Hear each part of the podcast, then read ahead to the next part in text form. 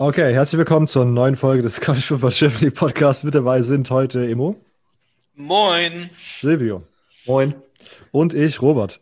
Wir müssen uns eigentlich direkt mal ansprechen. Wir haben jetzt einen YouTube-Kanal und nehmen mit Video auf, deswegen ist das heute alles ein bisschen anders. Das ist wieder so ein bisschen weird. Ich kriege gerade wie Vibes wie bei der ersten Episode, die wir überhaupt aufgenommen haben, dass gerade alles neu ist und deswegen für alle Audio-Pur-Zuhörer, falls es irgendwelche weirden Stellen gibt, deswegen. Ähm, sonst, wenn wir auf den Plan für heute schauen, wir haben News, wir haben den Week 8 Recap, wir haben den Top 25 Talk und wir schauen auf Woche 9 auf die Spiele der äh, Power 5 Conferences, was für Spiele wir da interessant finden. Und Lukas hat auch seine Group of Five Games of the Week wieder vorgestellt. Herzlich willkommen zum College Football Germany Podcast mit Silvio, Immo und Robert. Und jetzt viel Spaß mit dieser Episode.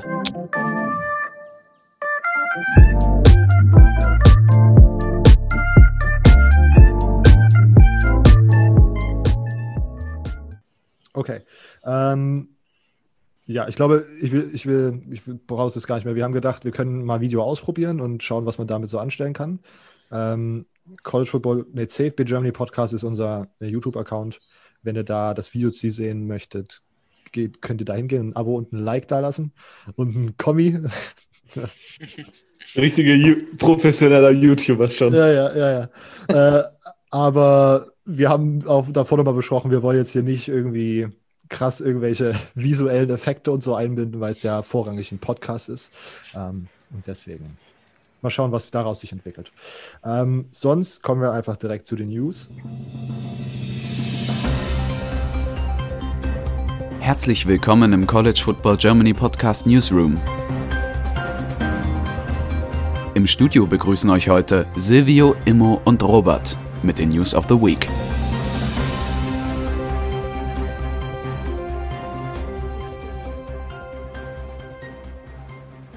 Äh, der Number One Corner der 2021er Klasse, äh, Jaquincy McKinstry, also einer sehr interessanten Namen, äh, ist zu Alabama committed. Äh, sonst Favoriten waren wohl Auburn und LSU. Interessante Sache. Ich muss ganz ehrlich sagen, ich bin gerade so into the season, dass mich, dass so ganz viele Recruiting-News einfach nur an mir vorbeirauschen irgendwie. Habt ihr das auch oder bekommt Ja, ihr das irgendwie so? gerade, ich, ich genieße zu sehr, obwohl ich Recruiting mag, ich genieße zu sehr, dass wir einfach eine richtige, vollständige Football-Saison jetzt gerade endlich äh, geliefert bekommen. Ja, das werden wir nachher noch äh, heraushören. Emo ist gerade richtig in Love mit der Football-Season. Die Big Ten ist zurück. Jetzt geht's richtig los erst. Ist gerade einfach alles gut. Ähm, okay, dann nächste News. Wisconsin Quarterback-Situation wird interessant. Ich glaube, keiner von uns hat das Spiel gesehen, aber ich, man kann es ja erwähnen. Wisconsin hat im Big Ten-Auftakt Illinois zerstört. Ich glaube, das kann man einfach mal so sagen. Graham Mertz, der ist, war es ein Five-Star? Ja, ne? Ja, ein Five-Star? Hm, nee, Oder zum- wir Ich glaube, das war ein hoher zumindest. Four-Star. Oder irgendwie so. Tun Also- wir mal so, als wenn er ein Five-Star wäre. Er war der Nummer 3 Pro-Style Quarterback, Nummer 1 Spieler aus Kansas, 65 national Four-Star, aber sehr hoch. Also im CFB Germany Full Five-Star. Äh, Okay, also nachdem, okay, nach, nachdem Jack Cohn äh, Season Ending sich verletzt hat, das kam vor ein paar Wochen, glaube ich, raus, war, haben sich da viele Wisconsin-Fans drauf gefreut und er hat absolut geballt gegen Illinois. Jetzt kam vor, ja, irgendwann im, ich glaube am Wochenende nach dem Spiel wahrscheinlich äh, ein positiver Covid-19-Test, der jetzt heute am Dienstag nochmal sozusagen, der, da wurde nochmal ein zweiter gemacht und der war auch positiv. Und das heißt, dass er 21 Tage aussetzen muss äh, und somit drei Spiele verpassen wird, oder? Ähm, ja, weil irgendwie die Big Ten hat da so extra Strenge Regeln. strenge Regeln. Mhm. Und das, äh, ja, nicht das, das Absurde an dieser Sache, ähm, Mertz war der Second String, jetzt ist ein Third String Jack Wolf, der hatte auch einen positiven Test. Ähm, und sie, jetzt muss Wisconsin sozusagen, ist von einem Contender mit äh, gerade im QB-Trauma, so, wir sind hier im fünften Himmel, im siebten Himmel, ähm, zum Fourth String Danny Vandenboom, wahrscheinlich. Vandenboom, geiler Name. Ja. Ähm, was denkt ihr, kann wird das irgendwas ausmachen oder denkt ihr, dass die, ich muss ja noch mal schauen, was die nächsten drei Spiele sind, aber oder denkt ihr, dass Wisconsin spielen- sowas wegstecken kann? Die spielen gegen äh, Purdue auf jeden Fall. Ähm, ich glaube, das müsste das mittlere Spiel sein. Ähm, ich meine, Nebraska, äh, Nebraska, Purdue und äh, Michigan sind die nächsten. ja, Michigan sowieso must win. äh, kann man nur gewinnen. Äh, ich ich, ich glaube schon, dass das äh, definitiv einen Effekt, einen negativen Effekt haben kann. Ich meine, ähm, wenn du einen Quarterback hast, der so, wie du es gesagt hast, einfach nur ballt, ähm, ich, ich, was war am Ende? Ich glaube 20 für 21 ähm, oder so. Ähm, komplett absurd. Vor allem, da halt Wisconsin in den letzten Jahren immer halt ja als Running Back mit, mit Jonathan Taylor, damals mal einen Quarterback zu haben, der richtig gut spielen kann, war eigentlich schon irgendwie was Positives. Und dann kommt sowas und dann muss da sein Fourth String. Ich glaube, damit, da denkt man gar nicht dran, auch als Fourth String irgendwie mal zum Spielen zu kommen oder ähm, irgendwie dann halt so ein Blowout-Games. Ich meine, ich habe jetzt mal geschaut, er war der in der Recruiting Class von 2017 der national gerankte 1859. Spieler, 68 Pro-Style. Ähm, keine Ahnung, vielleicht ist so eine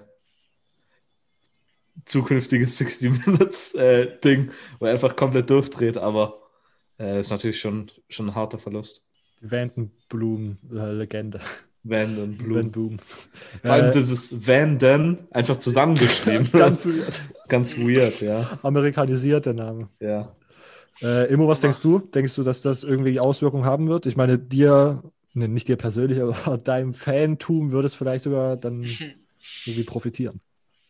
Ja, also solange ich profitiere, ist alles gut. Aber ich glaube, also aus neutraler Sicht gesehen, natürlich äh, wird das negative Folgen mit sich ziehen einfach. Ne? Man, man setzt auf, auf jemanden und den dann für so eine gewisse Zeit zu verlieren, das ist schon nicht einfach für das Team. Ja. Äh, Seine, seine Wurfstatistik ist auf jeden Fall abgefahren. Er hat Also- 2018 einen Wurf gemacht, den hat er completed und der war für einen Touchdown. Sein äh, hier sein QB-Rating als 100 und dann sein, so jetzt muss ich kurz schauen, sein äh, Pass Efficiency Rating liegt bei 455.2. Und er war Academic All Big Ten, also ein schlauer Bub. Laubub. Okay, also unser Beileid an Wisconsin. Aber ich bin gespannt, weil eigentlich war das ja so, eigentlich, ich finde das irgendwie so ein bisschen untypisch, dass sozusagen bei vor allen Dingen Wisconsin einfach so ein Quarterback in Woche 1 irgendwie fünf Touchdowns wirft, weil Wisconsin wäre so die letzte Schule. Und ich glaube, da haben wir auch damals mit Stolle irgendwie drüber geredet, dass wir jetzt nicht davon ausgehen, dass das auf einmal so eine richtige Passing-Attack wird. Und dann, es war jetzt keine Passing-Attack, aber es war doch Pass-heavier zumindest, als ich das erwartet hätte. Ähm, keine Ahnung, ob man dann sozusagen wieder auf das alte, auf den alten Style umswitchen, so, sozusagen, solange man keinen Premium-Passer hat. Wird interessant zu sehen sein. Ähm, sonst noch eine letzte, und ich habe gerade schon angeteasert gehabt in der Vorbesprechung. Ähm, LSU hat OBJ, ich habe ein Jahr oder so gebannt, von irgendwie an LSU-Tätigkeiten teilzunehmen. Äh, das war so der, der große Aufmacher und hat man sich dann aber das nochmal so ein bisschen näher angeschaut. Äh, ging es, glaube ich, eigentlich darum, äh, dass rauskam und das war auch wieder ganz weird geschrieben. Ich verlinke mal den Artikel äh, in der YouTube-Beschreibung beziehungsweise in der Episodenbeschreibung für die Podcast-Episode ähm, von Sports Illustrated. Ähm, irgend so ein Booster hat sozusagen Zahlung an den Vater von einem ehemaligen Spieler gemacht und dann kam sozusagen da noch raus, dass das Geld irgendwie von einem Krankenhaus, vielleicht, ich glaube sogar von so einem Kinderkrankenhaus einfach unterschlagen war, was ich also eine komplett absurde Story finde. Und dann hat sich LSU jetzt eine Strafe irgendwie für über eight Scholarships sozusagen selbst auferlegt. Was ich halt auch. Ich glaube, da ist OBJ auch dann nur der, der öffentliche Boomer so ein bisschen, Ja. um absichtlich abzulenken halt. Ja. Ne? Den wirst du trotzdem wahrscheinlich nächstes Jahr im Stadion sehen. So. Den interessiert es doch eh nicht. Und dazu nochmal eine, eine kleine, das, also das war ja diese Szene, da nachher, nachdem er, glaube ich, dem, also in, er hatte so ein Bündel Geldscheine, hat die einfach so an LSU-Spieler ver verteilt, nachdem sozusagen der Sieg feststand. Äh, und das wurde dann auch super groß aufgemacht. Und dann gab es danach ein Interview äh, mit Joe Borrow, Äh, und als erstes hieß es nämlich, dass das nur Fake-Geldscheine sind. Und da war Joe Burrow in so einem Interview, war super kurz nach dem Spiel noch ein bisschen angetrunken, würde ich mal vermuten. Und hat dann ausgeplaudert, dass das halt echte Geldscheine waren. Und dann kam da nochmal eine Investigation. Das waren halt wirklich echte Geldscheine. Und dann ist jetzt äh, OBJ der Boomer für die Situation. In, in dem ESPN-Beitrag steht, dass das Geld an einen Elternteil von einem Footballspieler ging, der 180.000 Euro von 20, 2012 äh, bis 2017 bekommen hat, für einen Job, für den er nicht einmal aufgetaucht sei. Ganz das war dann der Hausmeister vom Kinderkrankenhaus. Ja. Besser bezahlt als einige Ärzte. ja. Na gut, okay, das waren die News. Wir können eigentlich direkt in das Week 8 Recap übergehen. Immo, Du darfst heute anfangen. Was war das erste Spiel, was du dir angeschaut hast? Das erste Spiel, über das ich äh, reden möchte, ähm, ja. macht es mal so in der Reihenfolge. Ähm, das erste Spiel, über das ich reden möchte, ist Syracuse gegen Clemson. Ähm, ich dachte mir, ich fange mal mit dem Spiel an, wo wieder äh, einiges los war. Und ähm, das, was man, was man vor allem am Anfang hatte, war wieder Clemson natürlich wieder krass am Loslegen hier, krass am, krass am Ballen. Ähm, aber ich habe ein paar Notizen gemacht, die so, die mir da so im Spiel noch so nebenbei rausgestochen sind, abgesehen davon, dass, dass Travis Etienne natürlich mal wieder absolut dominiert hat äh, im ganzen Spiel. Zum Beispiel hatten wir eine Trevor Lawrence Interceptions, die zweite in Folge. Wir haben uns ja daran erinnert, letztes Spiel gab es auch schon Interception. Äh, das, das sagt mir zumindest, dass das Travis Etienne einige Vorteile gibt im Heisman-Rennen. Ähm, und man vielleicht mal drauf gucken könnte, dass, dass das teaminterne Rennen dieses Jahr für Travis Etienne mehr rausläuft, wenn jetzt äh, sein, sein Homie da ein äh, bisschen die Interceptions rauspackt. Vielleicht ja, um auch seinem Boy äh, da ein bisschen zu helfen. Wer weiß. Ähm, das fand ich ganz interessant. Ansonsten ähm, Rex Culpepper von, von Syracuse, der war ja so, meh. Also es war ja schon, schon eine schwache Leistung. Drei Interceptions im Spiel geworfen nur zu einem Touchdown äh, wirklich gekommen. Da vermisst, man ja, da vermisst man ja wirklich Don, Don DeVito. Da vermisst man wirklich Don DeVito, ja, das, das stimmt. Ähm, da ist der Carl Pepper irgendwie nicht so, ne? Das ist nicht, ist nicht das, was läuft. Ähm, aber es lief zumindest einiges. Es lief nämlich ganz gut vom Laufspiel her über die Mitte. Ähm, da hat man immer wieder Schwachstellen in der Clemson-Defense gemerkt, was ich ganz interessant finde. Ähm, ob sich das andere Teams quasi auch zu Nutzen machen werde. Es liefen immer wieder, wenn die Spielzüge liefen, dann ging es immer wieder über die Mitte. Ähm, da sind immer wieder in der D-Line einige Löcher frei geworden. Man merkt vielleicht, dass man, dass man diese Monster-D-Line von den letzten Jahren ein bisschen da auch verloren hat und sich immer da wieder in der Mitte halt äh, ja die Schwachstellen hinziehen. Und ähm, ja, und dann natürlich, äh, apropos ziehen, ne, äh, in der zweiten Halbzeit ist man dann an Clemson Stelle irgendwann davongezogen. So Richtung viertes Quarter. Und das ist eigentlich auch schon, was wir haben. Syracuse gegen Clemson, äh, wieder ein starkes Spiel von Clemsons Seite. Ausgegangen ist es dann 21-47. Da wurde man ein bisschen dominiert. Ich hatte nur den, den Ticker zwischendurch an und war dann tatsächlich so ein bisschen überrascht, weil es ja dann zwischendurch irgendwie 21, 27 oder so relativ knapp beieinander stand. Hast du also war das an irgendeiner Stelle auch beim Zuschauen knapp oder hast du gedacht, okay, das ist jetzt, das ist jetzt gerade ein Score, aber eigentlich dominiert genau. Clemson? Das war eigentlich nur so ein Score. Das ist eher, also ich hatte zumindest das Gefühl, das war so eine Momentumaufnahme. Okay, man hat gemerkt, oh, die sind gerade ein bisschen rangekommen, aber du hast eigentlich schon gemerkt, okay, Clemson packt gerade wieder so den, legt den Hebel um und schaltet eigentlich wieder voll auf Vollgas und legt nach vorne jetzt wieder los. Okay. Ja. Typisch Clemson sozusagen. Ja, sie haben einfach mal so ein bisschen rankommen lassen halt, ne? Da haben sie ein bisschen nachgelassen. Ähm, da durfte der eine oder andere dann auch mal spielen. Zum Beispiel DJ Uyakalele durfte äh, dieses Game rein. Die anderen Backups durften nicht, er durfte mal. Ne, die wechseln da auch gerade einfach nur mutig durch. Wie viele Swinney und Herbstreit, äh, Herbstreet Catches gab's? Ähm, mal schnell runter gucken.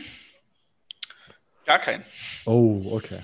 Also, also das Spiel war nicht so, ne, also das ist das auch, was ich, was ich im Spiel gemerkt habe. Es war jetzt nicht so, dass sie jetzt komplett davon gezogen sind, so um halt auch mal da die, die Walk-on äh, der Trainersöhne reinzulassen.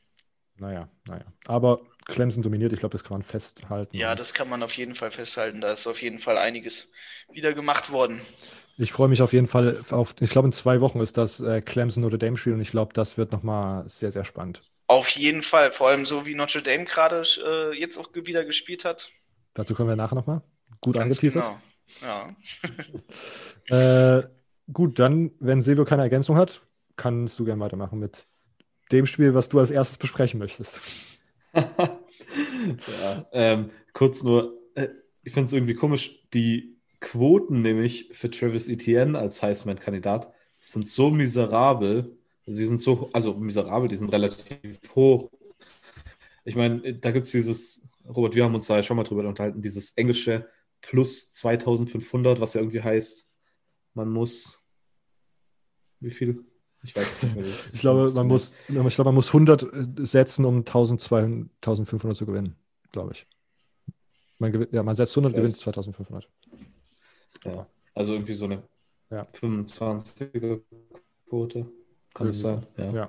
Ähm, und dann die, die Quote von Travis Etienne ist genau die gleiche, äh, sogar die höher als die von Joe Milton, Kyle, Tra Kyle Trask, Najee Harris, Zach Wilson, Mac Jones und dann natürlich Justin Fields und, und Trevor Lawrence.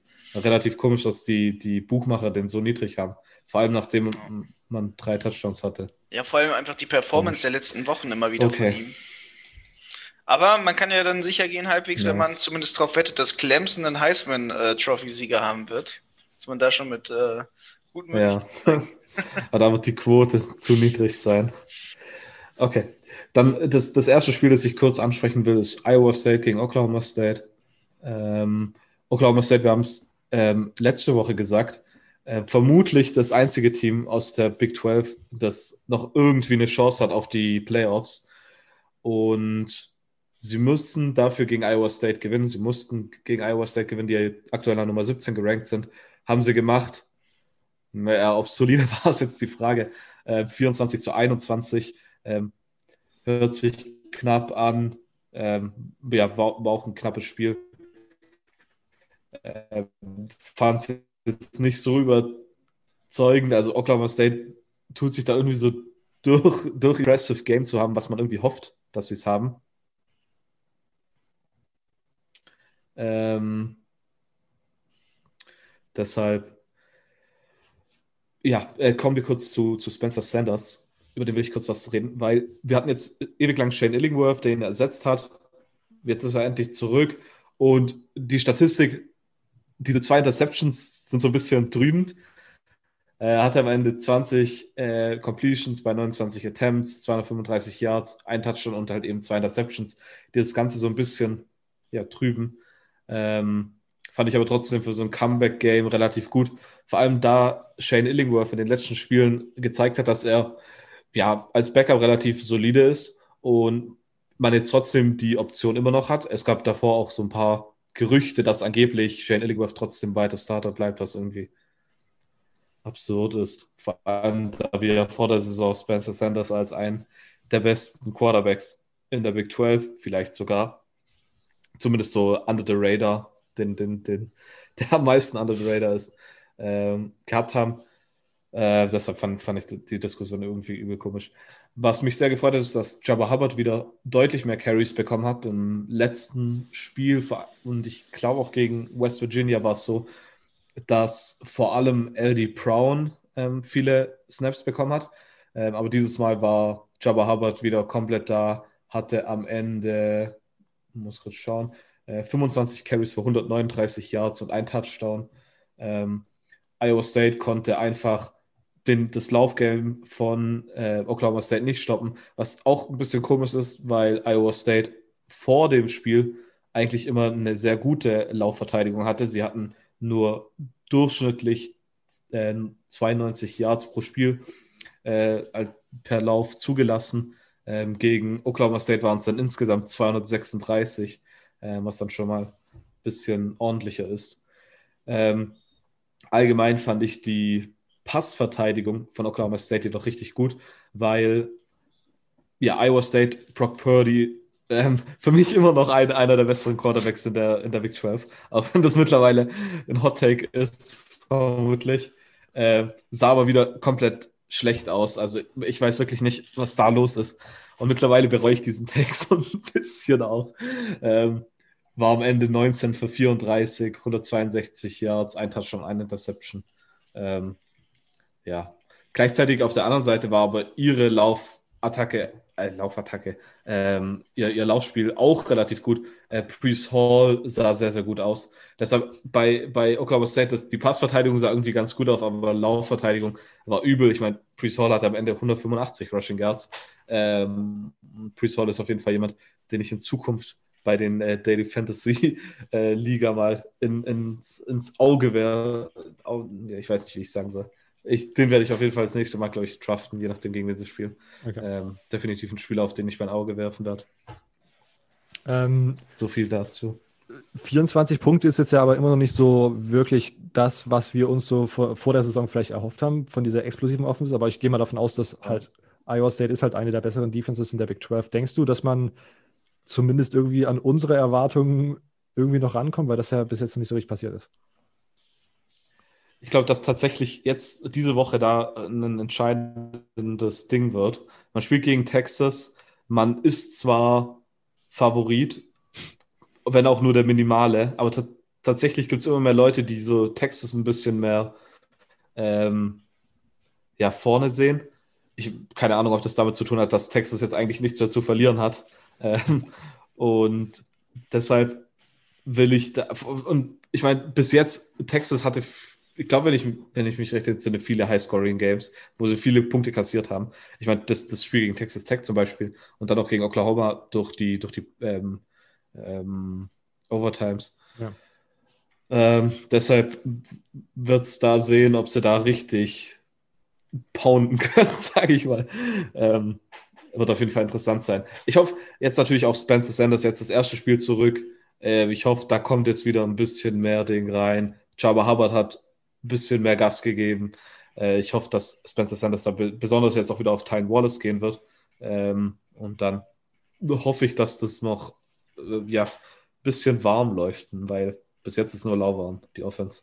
Ja. Und ich glaube, das muss halt auch langsam passieren, damit man halt in den Playoffs dann auf dem Level ist, auf dem man sein muss, wenn man irgendwelche Chancen in den Playoffs haben, haben, haben würde wollen.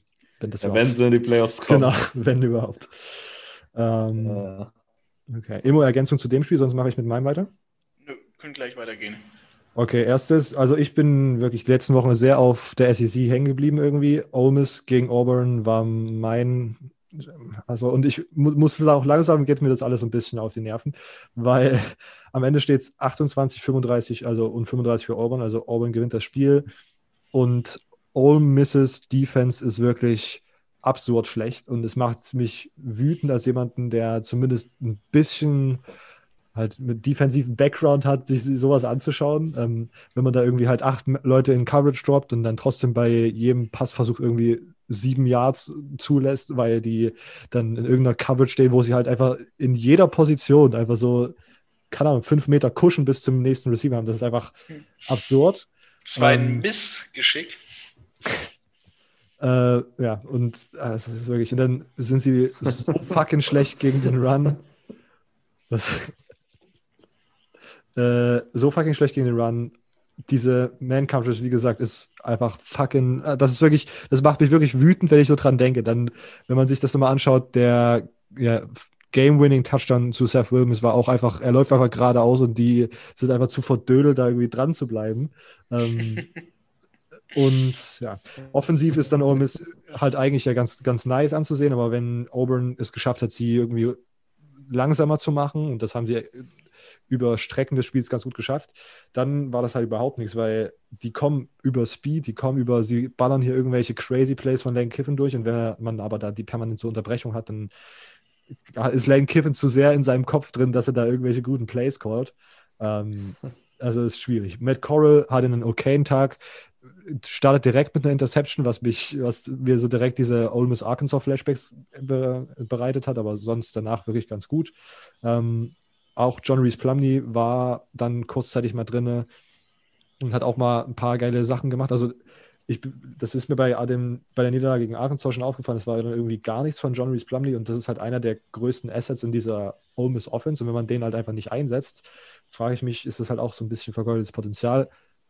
Ich glaube, man kann ihn tatsächlich noch mehr einsetzen als in dem Spiel jetzt gegen Auburn, aber ähm, vielleicht ist es dann auch irgendwann zu predictable, wenn man halt einen, einen Quarterback drin hat, der halt immer nur laufen will. Aber hier hat es, glaube ich, ganz gut funktioniert. Ähm, sonst Auburn. Und was mir jetzt bei Auburn am meisten abfuckt, Auburn ist ein gutes Footballteam, wenn sie Bo Nix keine Verantwortung übertragen.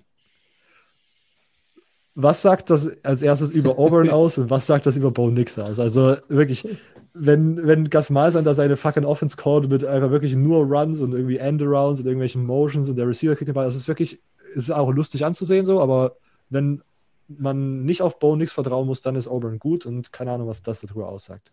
Ähm, ich finde, das sagt ja erstmal mehr über Bo Nix als über Auburn. Ja, wahrscheinlich. Finde ich also charakterlich. Ähm, Skills-technisch? ja. Skills-technisch weiß ich nicht. Also es, es, es scheint ja zumindest damit erstmal seine Leadership irgendwo angezweifelt zu sein, ja in gewisser Weise. Wenn man ihm nicht ein Vertrauen übertragen kann, quasi, dann heißt das ja, dass er nicht so richtig die Leute anführen kann, was ja eigentlich die, die wichtigste Sache bei einem Quarterback ist.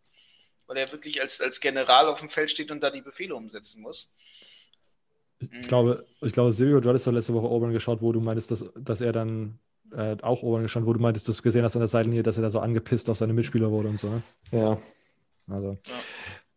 Ja. ja, das war am Anfang, da war es noch so, so, dass er auf die Leute eingesprochen hat und so gesagt hat, sich die Leute beiseite genommen hat. Und am Ende hat er dann nur seine Coaches angeschrien und äh, saß ganz alleine mit seinem Helm auf, auf der Bank und ganz komisch. Ja, der ist bei mir eh unten durch. da will ich nichts mehr hören. Ja, und ja, keine Ahnung. Und es war, glaube ich, auch so, dass er gegen South Carolina noch irgendwie 40 Passversuche hat oder so. Jetzt sind es halt aber 20 gewesen. Und wenn er sozusagen weniger eingesetzt wird, wenn er weniger passen muss, dann äh, läuft Auburn ganz gut. Ähm, ja, keine Ahnung. Das macht, das ist alles. Aber jetzt dann, es kennt ja Tank Bixby, ist ein Running Back, sehr jung, sehr gut. Äh, Tank, aber ist auf diesen ganzen Apps, die ich benutze, ist Tank einfach sein normaler Vorname. Und dann kam in der Übertragung raus, dass es gar nicht sein Vorname ist, sondern dass es einfach ein Spitzname, den er mit zwei Jahren bekommen hat, weil er seit zwei Jahren dafür bekannt ist, einfach über Sachen drüber zu laufen. Das fand ich irgendwie ganz geil. Ist so der Ronaldo der Footballname oder was? Keine, keine Ahnung, aber Tank ist nice. Ähm, und der hat auch ein sehr, sehr gutes Spiel, den sollte man im Auge behalten, genauso wie Seth Williams. Der hatte ja kein schweres Spiel gegen eine Ole Miss Defense, die, wie gesagt, wirklich auch nicht existent war. Und sonst, ich glaube, was man noch erwähnen sollte, ist halt das Ende. Es war irgendwie, ich glaube, es war ausgeglichen oder, nee, ich glaube, Auburn, ja, Auburn hat mit zwei Punkten oder so geführt. Ähm, oder halt mit einem Score. Auf jeden Fall Kickoff und Auburn bekommt nochmal den Ball. Und es ist relativ offensichtlich dann, wenn man sich den Replay anschaut, dass, es, dass der Ball sozusagen aufkommt und die Fingerspitzen des Auburn-Spielers äh, berührt. Der Ball geht dann aus der Endzone raus, wird als also, oder nicht, rollt in die Endzone, ein Ole Miss-Spieler wirft sich drauf. Es wird abgepfiffen, erstmal als Touchback bewertet und dann wird das Replay sich angeschaut und gesagt, ja, das ist hier, hat ja nichts passiert, ist ja nichts berührt. Aber es ist relativ, wirklich sehr offensichtlich, dass es die Fingerspitzen berührt hat, was dann eigentlich in einem Touchdown für Ole Miss hätte resultieren müssen. Ähm, und es ist einfach das zweite Mal in dieser Saison, das zweite Mal in dieser Saison, dass, dass Auburn ein Spiel gewinnt, was eindeutig halt einfach am Ende durch Schiedsrichter entschieden wurde. Und das macht es mir irgendwie sehr madig. Auch, dass ich äh, Ole Miss plus 3 hatte äh, als, mein, als mein Underdog, hat es dann nicht wirklich geholfen. Ich war sehr pisst auf diese Gesamtsituation. Ja. Na gut. Das war mein Text zu dem. Sonst, wenn keiner von euch Ergänzung dazu hat, ähm, Immo, wieder mit deinem. Ja, dann reden wir mal über das nächste äh, schnell und dominant laufende Spiel. Hier wirklich meine Dominanz. Äh, wir beschäftigen uns kurz mal mit Notre Dame Pittsburgh. Äh, ich habe ja so ein bisschen drauf gehofft, letzte Woche noch so angedeutet, ja, vielleicht mal gucken, gucken wir mal, äh, macht Pittsburgh da den Upset, machen, machen sie es nicht, machen sie mal kurz ein bisschen so, so ein typisches Pittsburgh-Game drauf. Gar nicht. Also total abgewichst von Notre Dames Seite, total eiskalt durchgezogen, würde ich sogar sagen. Ne? Ich glaube, der Joey Jalen wurde dann noch irgendwann gefühlt gebencht auf Pittsburghs Seite. Ich glaube, der wird erst einmal da drauf gelassen mit drei Interceptions. Absolut nichts großartig gerissen da von der Seite. Mal gucken, ob der noch nächstes Spiel wieder großartig was machen darf. Ähm, die haben dann so ein bisschen rumprobiert mit Nick Patty, Davis Belleville. Hat auch nicht so ganz, ganz noch was gebracht, ganz am Ende. Ähm, oder ob sie einfach da den, den Joey ein bisschen geschont haben. Ähm, ansonsten auf Notre Dame Seite, ja, absolut krass halt. Ne? Also wirklich, wirklich pure Dominanz. 45-3, das ist ein Shoutout. Am Anfang hat man, war da noch so ein Field Goal quasi zugelassen. Ähm, dann wirklich gar nichts mehr schottendicht und einfach nur noch, nur noch draufgehauen, so ein bisschen nach dem Motto. Also es ist echt, echt hart. Dann auch halt Punt-Touchdown Punt zwischendurch mal gemacht und alles Mögliche. Ähm, schon ein hartes Game gewesen. So. Also wirklich krass. Und ich fand vor allen Dingen interessant, dass man sozusagen gegen diese Pit-Defense, die ja wirklich ganz gut aussah, vor allem am Anfang der Saison, so krass äh, sozusagen loslegen ja. kann, offensiv. Wie gesagt, vielleicht ist die Notre Dame Offense langsam so ein bisschen in Fahrt gekommen, zu einem sehr guten Zeitpunkt, wie, weil, ja, wie gesagt, in zwei Wochen steht Clemson vor der Tür. Siebenmal musste Pittsburgh übrigens panten. Panther aus Australier, äh, kurzer International Fact. okay. Ja. Okay. Ähm, dann Silvio. Bitte. Okay, mein nächstes Spiel war Cincinnati gegen SMU. Ähm, Spiel, auf das ich mich tatsächlich sehr, sehr gefreut habe. Ähm, Cincinnati, ich war relativ high on Cincinnati bisher und Cincinnati hat auch gezeigt, warum. Dass ich zumindest einmal richtig lag. Ähm, Cincinnati hat komplett ja, eigentlich kann man sagen, komplett dominiert, vor allem wenn man den Score am Ende anschaut, 42 zu 13. Das Laufspiel von Cincinnati war sehr, sehr stark. Quarterback Desmond Ritter war immer, ja, auch im Laufspiel aktiv, hat am Ende sogar am meisten Rushing Yards mit 175 und drei Touchdowns, ähm, also Rushing Touchdowns. Ähm, und kombiniert mit äh, Running Back Garrett Dokes sah das sehr, sehr gut aus äh, kaum zu stoppen gewesen von SMU. Was ein bisschen. Ja, ja, nee, das war eigentlich jetzt nicht so, so überraschend. Ähm, SMU hatte halt einfach noch keine einzige Antwort auf, auf das Laufspiel. Ähm, auf der anderen Seite jedoch, die Cincinnati Defense hat genau die Sachen gestoppt, die sie haben stoppen müssen. Ähm, und das waren die Anspielstationen von Shane Buchel, äh, der bisher eigentlich relativ überzeugt hat. Ähm, und wenn Shane Buchel mal seine Receiver gefunden hat, beziehungsweise sie offen genug waren, äh, dann haben sie trotzdem so viel Druck gemacht, dass es viele Drop Catches gab. Ähm, das war auch eine Sache, die Head Coach äh, Sonny Dykes in einem Postgame-Interview angesprochen hat, dass es einfach viel zu viele Drop Catches gab. Äh, die Mustangs gingen in das Spiel rein als Nummer 4 Offense, also in, in Total Offense ähm, unter FBS-Teams. Cincinnati war die Nummer 12 Defense und da hat die Nummer 12 Defense aber mal ordentlich gewonnen. Natürlich als ähm, ja, so eine kleine Entschuldigung gibt es natürlich, wenn man beachtet, dass Reggie Robertson Jr., was wir schon mal auch, auch schon mal angesprochen haben, äh, der Top-Receiver von SMU, verletzt ausgefallen ist und äh, auch der Top-Running Back äh, TJ McDaniel auch komplett nicht mehr spielen kann die ganze Saison in, ja, bisher hat's, hat man es gut kompensieren können und zum Beispiel gegen Tulane hat man dann aber nur noch mit 37 zu 34 in Overtime, glaube sogar gewonnen. Und ja, wenn man so gegen Tulane spielt, kann man halt gegen, nicht gegen Cincinnati wirklich gewinnen. Und das hat sich dort gezeigt. Zwei Spieler, die mir sehr, sehr gefallen haben auf Cincinnati-Seiten, waren einmal Ahmad Gardner, Gardner ähm, müsste ein Cornerback sein. Der hatte seine dritte Interception dieses Jahr. Der war schon letztes Jahr eigentlich relativ solide in seiner True Freshman-Saison, also noch, auch noch ein sehr, sehr junger. Ähm, aber da war so ein bisschen im Schatten von James Wiggins, der letztes Jahr vier Interceptions hatte und definitiv auch der größere Name war. Der andere Spieler war für mich auch der Defensive Player of the Game und das war Cheryl White, Linebacker. Der war eigentlich immer überall und hatte am Ende auch 13 Tackles. Davon waren 11 Solo-Tackles, 1 Sack und 200 äh, Tackles for Loss. Und ich glaube, er hatte sogar ein Pass defended dabei. Ähm, also wie gesagt, war wirklich überall. Und sind beide Spieler, auf die ich in Zukunft ein bisschen mehr achten will. Okay.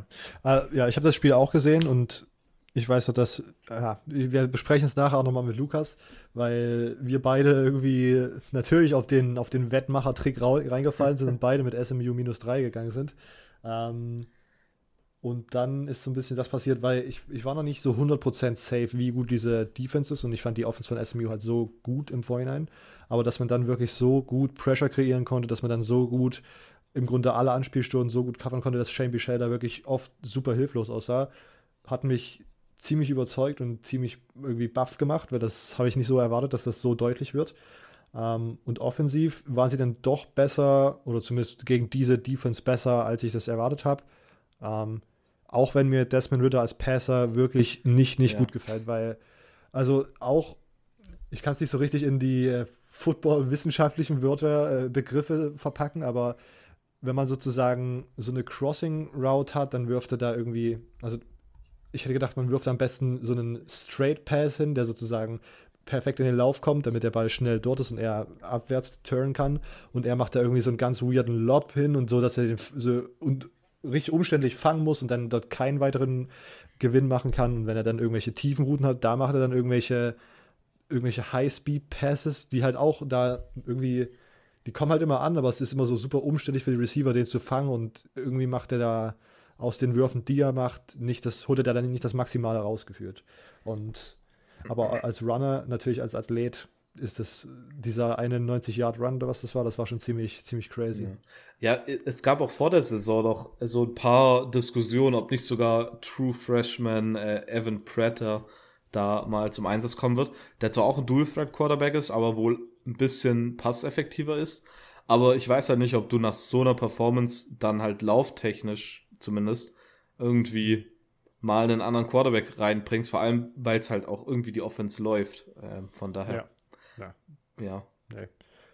Also ich würde sagen, ich würde denken, nicht in dieser, nicht in dieser Saison. Ja. Also Lukas meinte vorhin auch, wenn man sozusagen, man kann in die Offseason gehen und dann nochmal schauen, ob man da seinen highly recruited Four-Star Quarterback in nächste Saison dann reinwirft. Das ja. wäre eine Option, aber ich, wir gehen davon aus, dass Desmond Ritter diese Saison noch Starting bleibt. Ähm, ja, ich muss nochmal schnell schauen. Dazu, nope, es gibt nur Fragen zu deinem letzten Spiel, Silvio. ähm, ich mache noch schnell eins, was ich geschaut habe. Ähm, Coastal Carolina gegen Georgia Southern habe ich mir so ein bisschen nebenbei laufen lassen. Was interessant war, war, dass Coastal Carolina ohne Grayson McCall spielen musste, dem, ja, Run, äh, dem Quarterback, der, letzt, der mir gegen Louisiana so gut gefallen hat und der halt sehr, sehr ansehbar ist.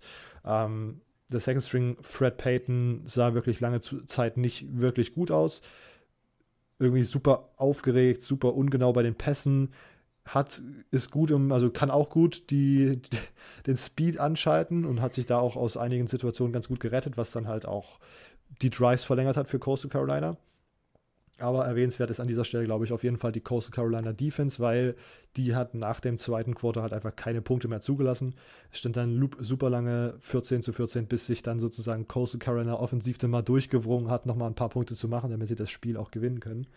Ähm, und ich glaube, das war ein guter, ein, einfach ein Must-Win für Coastal Carolina. Wie gesagt, es geht um die Sunbelt und es ist ein In-Conference-Rival und das darf man sich jetzt gerade nicht erlauben, wenn man sozusagen mit App State so ein bisschen um die. Ich habe hier noch äh, eine schöne Aussage. Ich äh, habe extra schön hier weißer Handyscreen, wie man nichts mitbekommt. ähm, mein, mein äh, Bekannter bei, bei Coastal meinte zu Grayson McCall White Lamar. er hatte erst, er hatte nämlich eine Grafik äh, bei Instagram gepostet gehabt, so, so, so, so ein Fan-Edit von Barstool äh, Coastal, ähm, wo quasi so ein Bild war mit, ja, all Heisman's Winners lost in, in uh, Week 5 oder so und dann so äh, nur Lamar, Lamar Jackson, der das nicht hatte, der irgendwie nicht in der achten Woche oder so verloren hat. Und ähm, dann meinte er halt so einfach so, ja, White Lamar, weil ich halt so meinte so, no, schinkst nicht meine Wetten. ich habe schon allen erzählt, dass ihr gewinnt, so, ihr könnt das nicht machen. Der so White Lamar. ja, gut.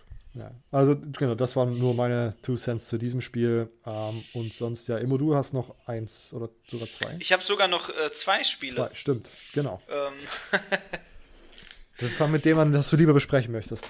Ja, ähm, Fangen wir mal mit Indiana, Indiana, Indiana, Indiana. Äh, James Franklin mit seinem tollen Twitter-Tweet an. äh, Indiana, Indiana, Indiana. Ja, äh, nix Indiana, ne?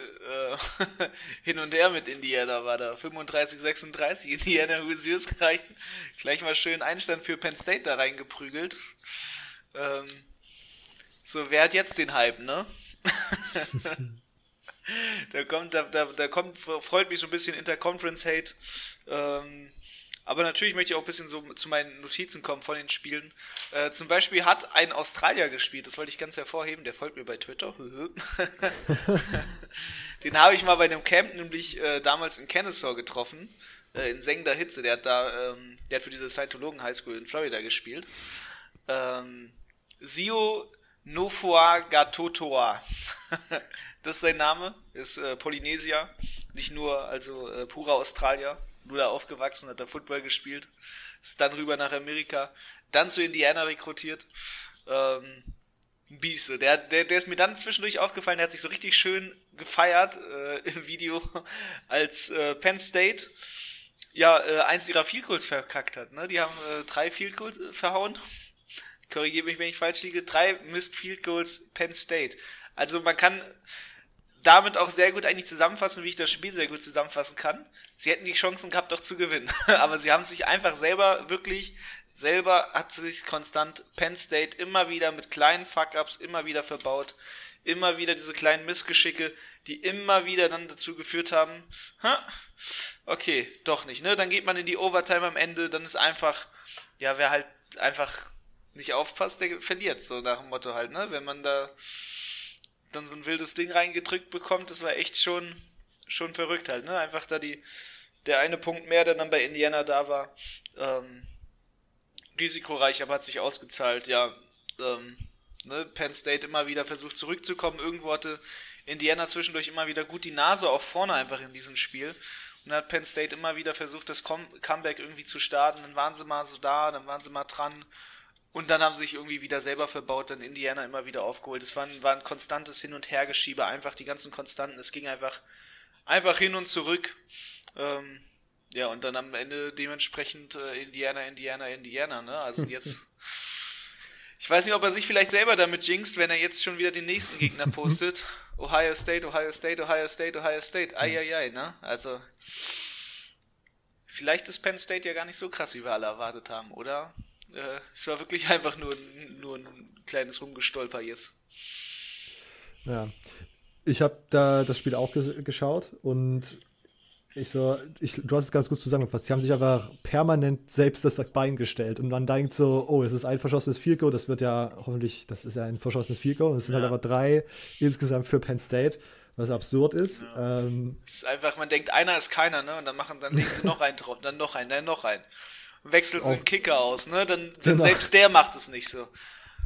Da wünschen sich, ja. glaube ich, so diesen, diesen kleinen dicken Kicker zurück, den sie mal hatten. das ist echt. Verrückt. Und dann auch.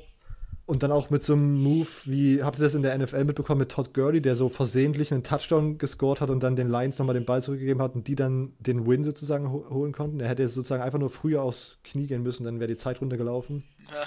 Und, und im Grunde so ein Move pullt auch Penn State, weil man hätte da einfach ganz normal kurze Läufe wirklich darauf achten, dass man nicht nochmal in die Endzone läuft. Weil dann hat man Indiana den Ball nochmal zurückgegeben. Die sind dann das Feld runter marschiert, haben dann den Ausgleich gemacht.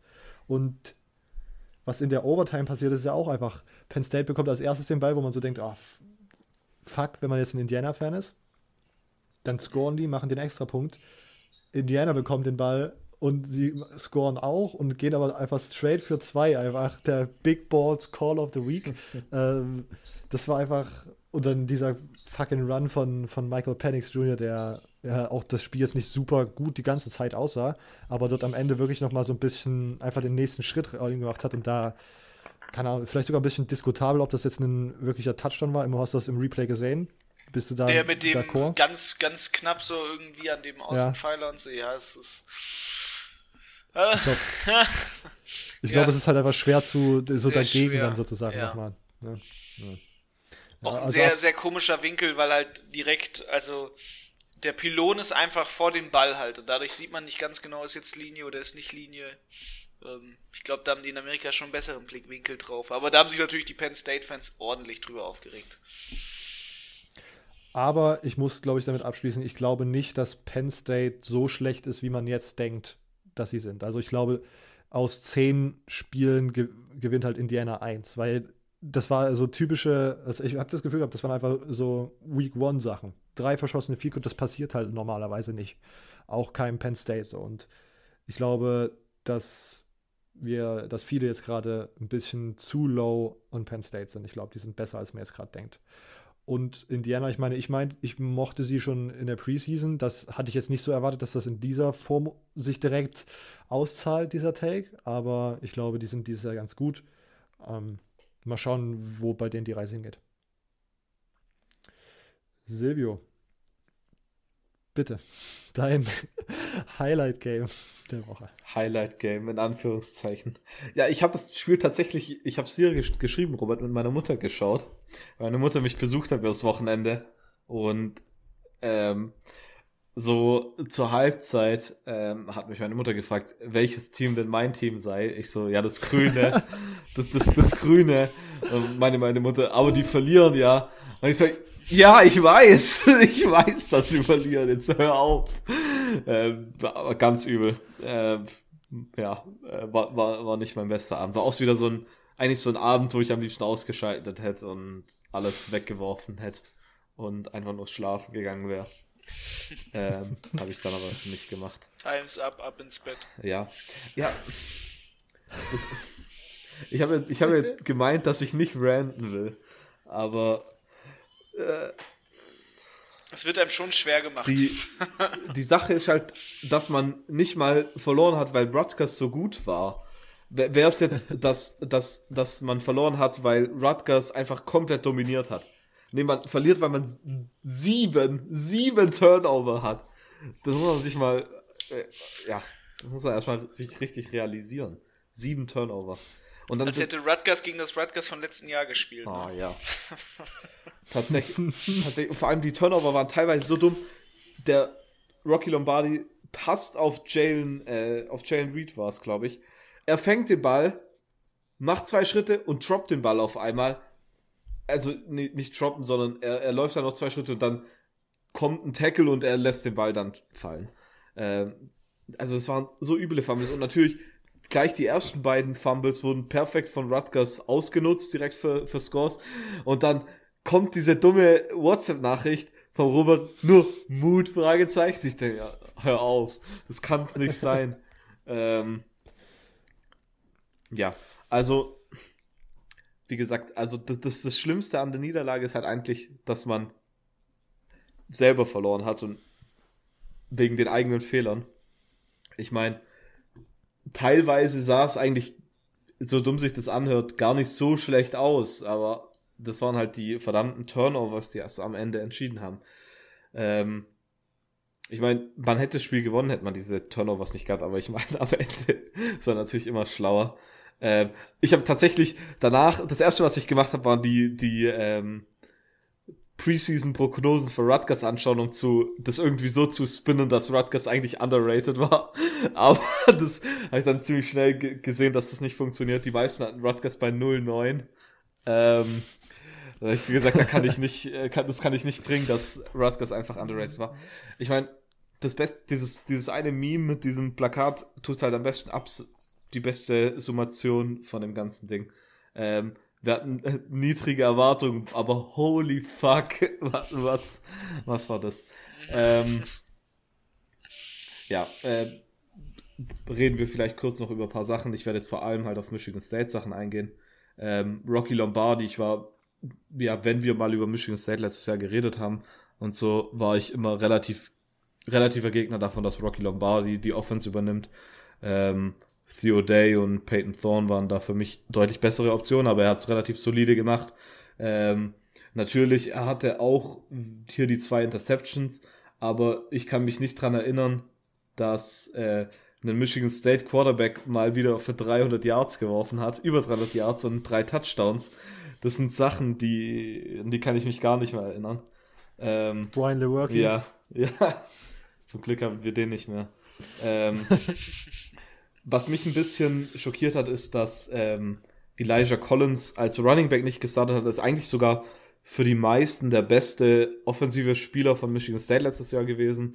Ähm, hatte letztes Jahr fast 1000 Rushing Yards, hat nicht gestartet, dann einmal aufs Feld gekommen, hat einen guten Rush, äh, einen guten Run gemacht, hat am Ende neun Attempts für drei Yards, also da lief auch nichts. Auf der anderen Seite hat Jordan Simmons einige gute Läufe gehabt, True Freshman, ähm, von dem auch Mel Tucker relativ überzeugt war. Aber das war von Anfang an irgendwie so was Komisches, warum man den nicht einfach starten lässt, Elijah Collins, sondern irgendwie ihn sogar als, als dritten Running Back hat. Ähm, obwohl er trotzdem, ja, also mu muss man nicht so, muss man nicht richtig verstehen. Ähm, wie gesagt, Rocky Lombardi sah eigentlich relativ solide aus, bis auf die Interceptions. Ähm, und was mir sehr gefallen hat, ist, dass tatsächlich seine Leadership auch, also vielleicht hat man ihn tatsächlich dafür benutzt. Ähm, ja, aber defensiv sah es eigentlich sogar relativ gut aus. Also auch wenn man sich Spielberichte anschaut, die Defense von Michigan State war tatsächlich nicht das Problem, das waren halt die, die offensiven Turnover. Ähm, Line Linebacker Antoine Simmons äh, sah wie letztes Jahr sehr, sehr gut aus, letztes Jahr seine Breakout-Season gehabt.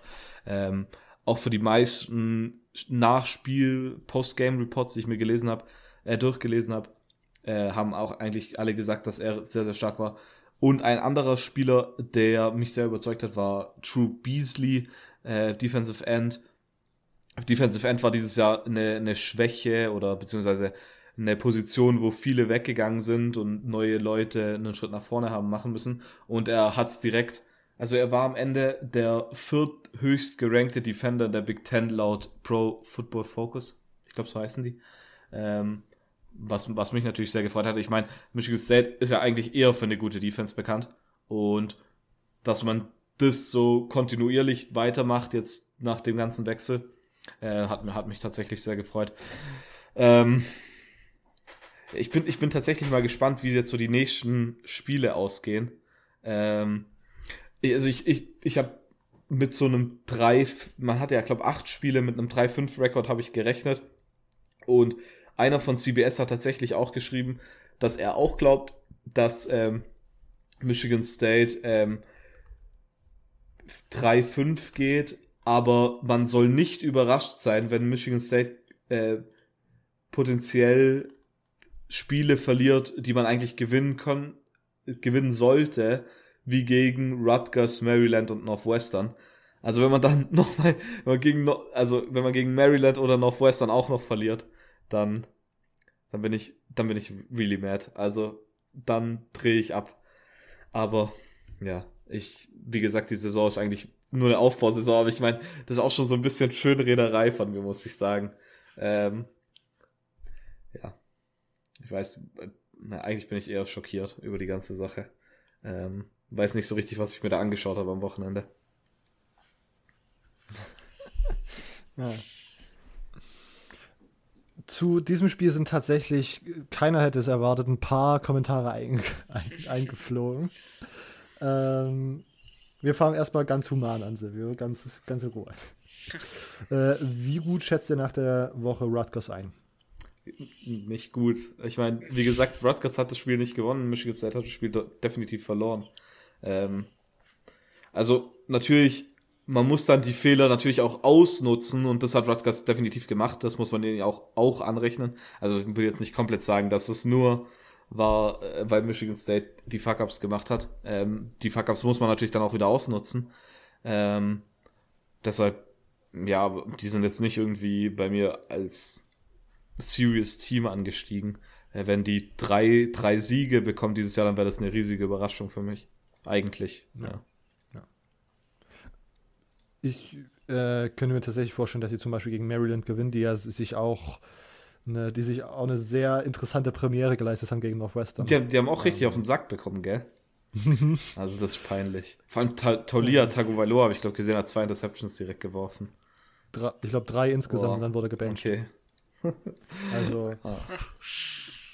Vielleicht, vielleicht ist Rutgers dieses Jahr nicht das schlechteste Team in der uh, Big Ten East. Ja. Ähm, jetzt kommen hier mehrere Aussagen und ich lese sie einmal im Blog vor und dann können wir vielleicht nochmal auf die eingehen, die eingehenswert sind. Ähm, wann ist Silvio schlafen gegangen? ja. Ich bin tatsächlich, ist, tatsächlich wach geblieben. Ja? Aber ich war kurz davor, schlafen okay. zu gehen. Da, das kommt, kommt jetzt auch nur, weil du die Story letztes Mal erzählt hast.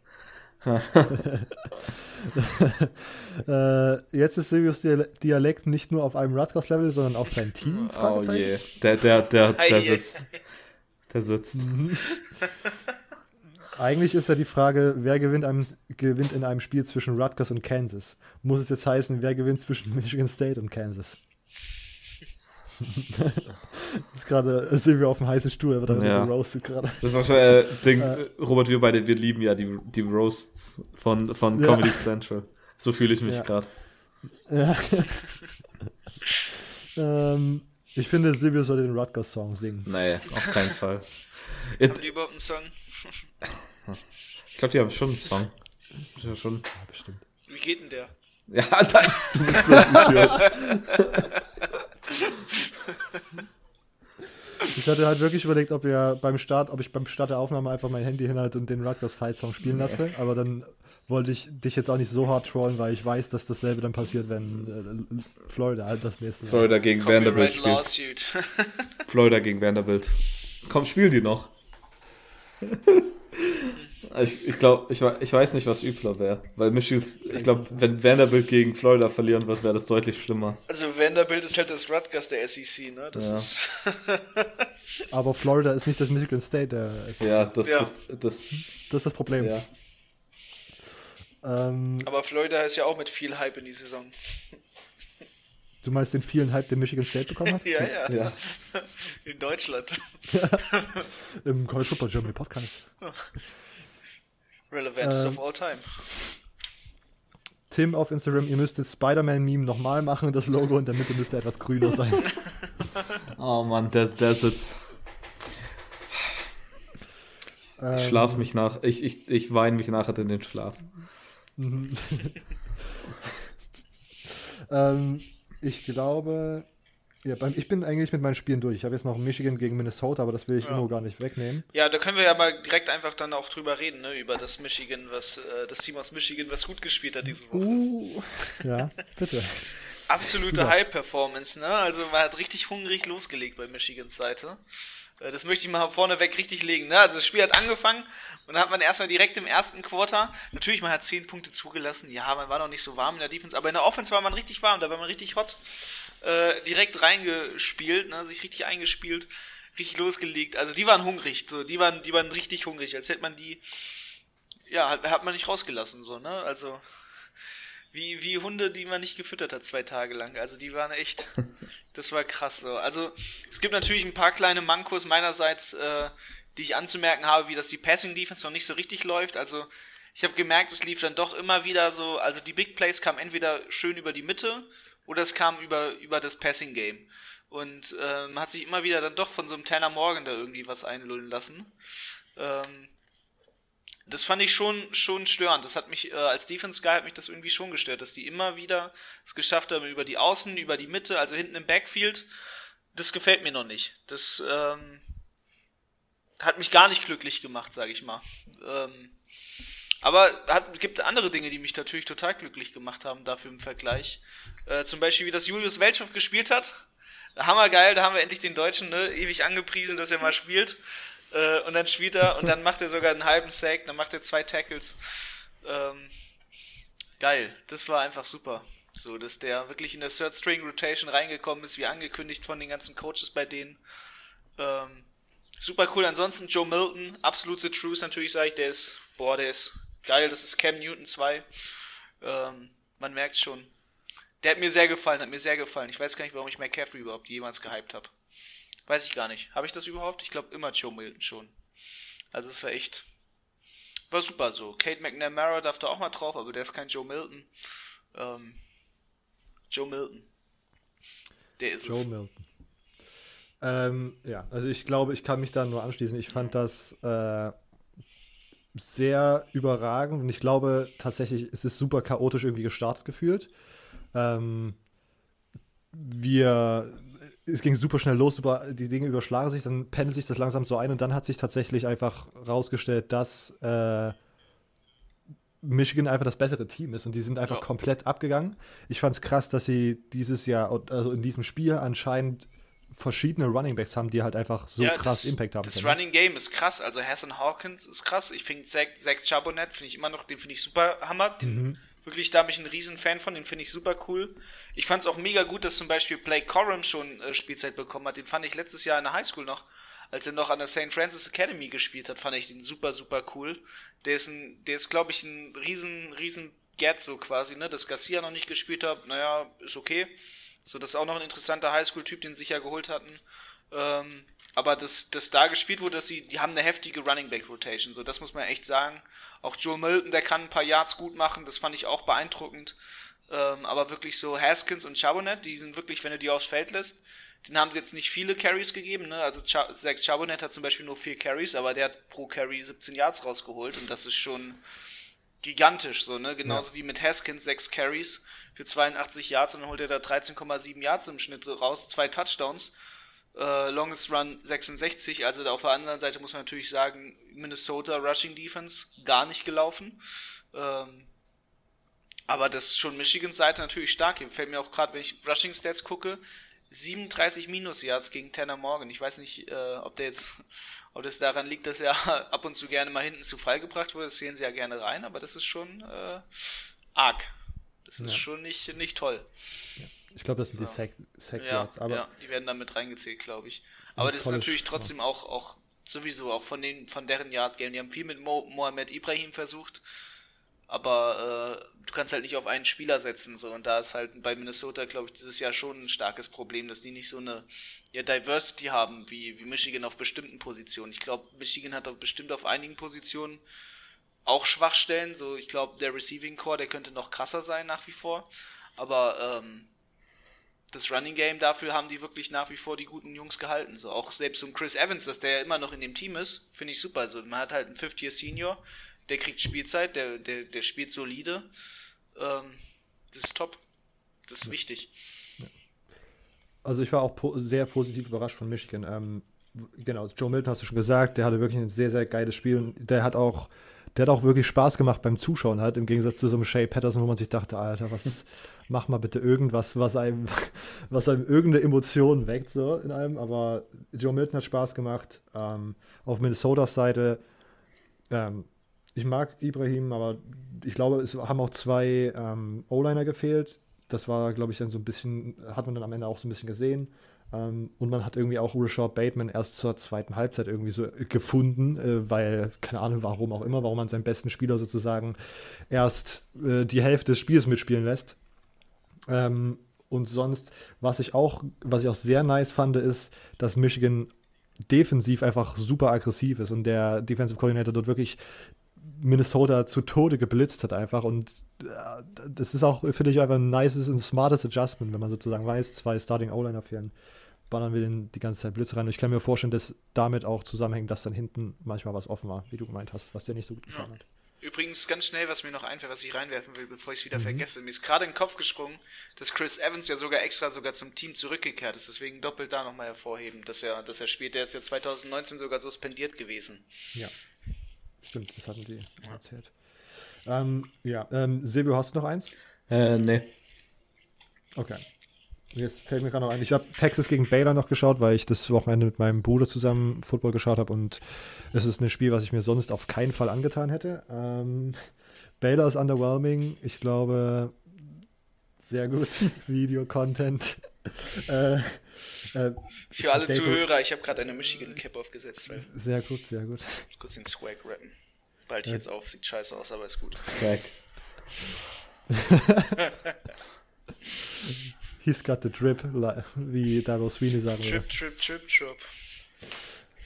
Ich finde Dave Aranda als Head Coach von Baylor underwhelming. Ich finde an der gegnerischen 30-Yard-Linie zu panten underwhelming. Ich finde Baylor ist einfach traurig zum Anschauen dieses Jahr. Man sollte ähm, nicht vor Spielen vielleicht ein riesiges Studentenevent innerhalb seines Stadions haben. Wenn man zwei Wochen davor, die zwei Wochen davor nicht spielen konnte, weil man zu viele Covid-positive Leute hatte. Okay. Ähm, und Sam Ellinger ist, ist, sehr gut, ist ein guter Spieler. Das weiß ich, dazu hätte ich das Spiel auch nicht schauen müssen. Das ist ein Take, den ich glaube ich auch so vertreten hätte.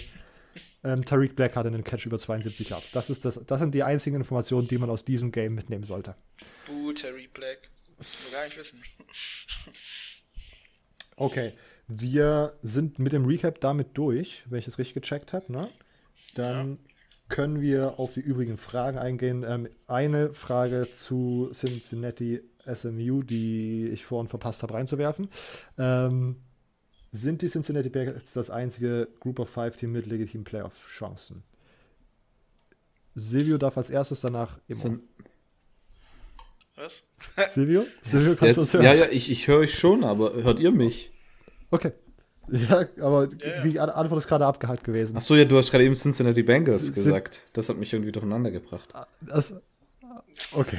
Komplett raus. Dann ich übernehme einfach mal. ähm, ich glaube schon. Ähm, gegeben auch der Anzahl an Spielen, die sie machen konnten. Ich glaube, das ist ein sehr, sehr großer Faktor, der da dieses Jahr mit reinspielt. Ähm, gegeben dadurch, dass sie ja deutlich mehr Spiele machen können als andere Group of Five Teams, die man normalerweise mit in diesen Pot wirft, ähm, haben sie somit die legitimsten Chancen. Ob sie es wirklich machen werden, ich bezweifle es. Aber ich sage zumindest mal, dass sie, dass sie sehr legitime Chancen haben, in die Playoffs einzuziehen, wenn diese stattfinden oder nicht. Und ich glaube, dass es auch ganz gut ist, dass in der AAC mittlerweile auch eine gute reguläre Competition ist, als äh, im Vergleich zu vielleicht auch anderen Group of Five Teams so. Oder Das da Power sozusagen 5 auch. Teams. Oder so, genau.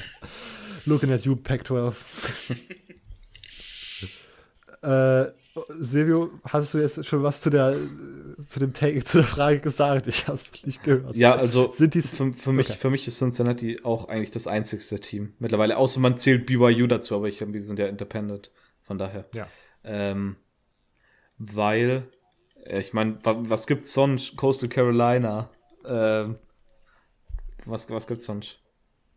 Deshalb, ja. Und ich meine, so, so wie sie jetzt SMU, die ja auch in den Top 20 gerankt waren, einfach auseinandergenommen haben, ja, sind das einzigste Team. Ja. Aber kommen sie am Ende rein? Weiß ich nicht. Okay, glaube ich eher nicht. Das einzige, das einzige, was Coastal Carolina machen kann, wenn sie umgeschlagen sind, dann machen sie den Central Florida. Ja. Einfach sich selbst einfach die Trophäe verleihen. Ja, das, das würde ich ihnen sogar zutrauen, dass sie es einfach machen. Habt ihr das gesehen, dass Marshall jetzt irgendwie verschiedene Spiele absagen muss und dann hat der äh, College Football Reddit Account direkt geschrieben, oh, am selben Tag hat übrigens BYU auch noch nichts vor. Was wäre denn, wenn ihr Marshall wäre sonst nämlich auch noch, aber ich glaube halt, dass in der Conference USA die reguläre Competition, die sie da in ihrem Conference Schedule haben, nicht so gut ist wie äh, bei der AAC. Deswegen würde ich zum Beispiel Cincinnati auch als, als bestes Group of Five Team mit den besten Chancen auf die Playoff-Chancen sehen. Okay, ähm, sonst noch eine Frage von Janus Dator auf Twitter. Ähm, wird Terrace Marshall Jr. vier Games, 500 Yards, 9 Touchdowns, ein Top 3 Receiver im NFL Draft? Würden euch mehr als drei einfallen, die vor ihm gedraftet sind? Vielleicht so rum. Immo darf als erstes. Oh, jetzt komme ich hier mit Namen aus dem Kopf. Äh, ich gebe erstmal ab. Vor, vor welchem Spieler? Hier. Nochmal? Terrace Marshall Jr. von LSU. Also vor dem werden gedraftet ähm, Trevor Lawrence, Justin Fields, Penny Sewell. Nur, nur, nur, nur Wide Ach Receiver. so, nur, ach so, ja, okay. Dann habe ich keine Ahnung. Äh, Wide Receiver kenne ich mich nicht so aus. Ähm, Okay. Ich, also ich meine, Terrace Marshall spielt gerade eine sehr, sehr gute Saison. Das kann, muss man einfach mal so sagen. Und ich glaube auch, dass die, ich glaube, dazu will ich nachher nochmal kommen zu LSU. Ähm, ich könnte mir vorstellen, dass er tatsächlich Top 3 geht. Ich weiß nicht, wie, wie sozusagen das Nicht-Spielen sich auswirkt, aber ich gehe trotzdem darauf, dass, davon aus, dass Jamar Chase wahrscheinlich der erste Receiver sein wird, der vom Bord geht. Ähm, und ich glaube auch, dass Rondell Moore. Für, Ja, wollte ich ja, gerade ob- sagen, der hat auch gute Chancen, eventuell, wenn irgendein Team einen Risky Pick haben möchte oder so. Mhm. Aber ich, da spielen ja sozusagen dann noch zu dem nicht gespielt haben, noch irgendwelche Verletzungen mit rein. Also da könnte hier der ähm, Devontae Smith hat sich jetzt am Wochenende verletzt. Also ich glaube, gerade ist das Board oder die, die, keine Ahnung, die Top 3 Receiver sind noch relativ fluide äh, für, für den Draft. Und ich könnte mir vorstellen, also, keine Ahnung, wenn LSU halt mal ein Spiel gewinnt, wo so alle zuschauen und nicht nur sozusagen die National, die, die Games on National Stage einfach komplett äh, verkacken und dann hinten raus gegen Vanderbilt irgendwie gewinnen, ist, wenn die sozusagen ein gutes Spiel haben, ich glaube, dann könnte der Talk über Terrace Marshall nochmal ein bisschen Fahrt aufnehmen.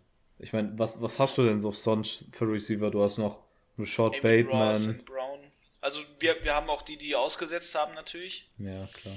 Tutu Atwell noch. Ty Tylen Warnes, Tutu Atwell. Aber ich weiß, ich weiß nicht, ob die hoch. Chris Olave. Consolave. Ich, Tutu Atwell. ich weiß ja nicht, ob die hoch gerankt sind im NFL-Draft. Tutu Atwell zum Beispiel Ja. oder so. Kenne ich mich zu wenig aus, vermutlich. Also, ich glaube, dies, das, ich, ich würde sagen, das Potenzial ist da. Safe, aber auf keinen. Noch nicht, auf, noch nicht in keinem Fall gerade. Ähm, und die letzte Frage, äh, Niki9818 auf Twitter. Äh, für die Playoffs haben wir wohl drei Teams sicher. Clemson, Ohio State und Alabama. Wer ist, das vier, wer ist die vierte Mannschaft? Michigan. Dann kommt Michigan, Okay. Michigan oder Ohio State mit einer Niederlage rein. Mit sechs Spielen, äh, acht Spielen. Ach, Glaube ich nicht. Ich glaube tatsächlich, dass wenn Ohio State irgendwie ein Spiel droppt, kein Big Ten Team reinkommt. Ja. Weil ich meine, Pac-12 kommt auf keinen Fall ein Team rein. Mit sechs Spielen äh, kommt Ja, die ich Pac-12 auf keinen Fall rein. Dann Big 12, Oklahoma State vielleicht, wenn sie undefeated sind. Einfach nur auch, weil sie so viele Spiele dann vermutlich haben. Ähm, ja. Ich weiß nicht. Also, ich denke, zwei SEC-Teams, vielleicht vermutlich eher. Äh, deshalb sagen wir mal, die drei Teams sind Clemson, Alabama, Ohio State. Dann vermutlich das vierte Team, entweder ein SEC-Team, Oklahoma State, ähm, oder ein Kruger 5 Team, Cincinnati vielleicht.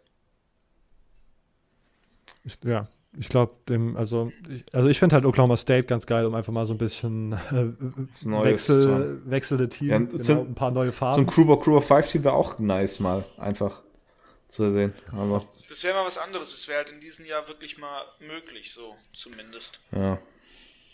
Weil dann ja eh alle sagen, das Jahr zählt ja nicht wirklich. So Ja. dementsprechend. Aber wenn ich dann, wenn ich dran denke, es kommt Cincinnati in die Playoffs und dann muss ich mich nur zurückerinnern, wie das Spiel letztes Jahr gegen Ohio State abgelaufen ist. Und ich glaube, halt letztes Jahr, das Cincinnati-Team ist noch nicht so gut gewesen wie dieses Jahr, aber Ohio State hat die halt einfach zerstört. So. Die würden auch von Clemson oder Bama abgefrühstückt werden. ja, trotzdem. Ich meine, am Ende heißt dann wieder, man hat kein Kruger 5 Team rein und Kruger 5 hätte gewonnen. Ja, genau. Ist, Das ist ich immer glaube, dieses- man, man, könnt, man hat jetzt die, die zumindest die Experimentierphase und die Experimentierchance, quasi ein Group of Five Team reinzunehmen, damit das ordentlich zerstört wird und man dann sagen kann, ja guck mal, das passiert, wenn wir ein Group of Five Team mit reinnehmen. Und man hat sich äh, für okay. Ewigkeiten ein Argument geschaffen. Also das 2020 ist, das natürlich optimale Jahr dafür. Ja. Einfach mal Ganz so ein bisschen genau. random und dann Ja. haltet die Klappe. Ihr könnt euch das auch Ganz anschauen. genau. Und dann 2020. hat man jedes Jahr immer wieder darauf zu verweisen. Na gut. Aber also ich würde mir Oklahoma State wünschen als Nummer 4. Mhm. Okay, ähm, damit waren tatsächlich auch alle Fragen durch soweit. Ähm, wir kommen ganz kurz zur Top 25. Wir haben letzte Woche mal eine Instagram-Umfrage gemacht, ob euch das diese Kategorie im Podcast gefällt, dieser Abschnitt, und ob wir das beibehalten sollen. Und es war überragend äh, auf Ja getippt worden, also dass wir das behalten. Deswegen würde ich sagen, wir machen es so wie letzte Woche. Wir gehen einmal in Fünfer-Schritten die German College, den German College Football Poll durch. Ähm, und wir können ja mal unsere mh, Meinung raushauen, wenn irgendwas auffällt, was ja, interessant zu sehen ist.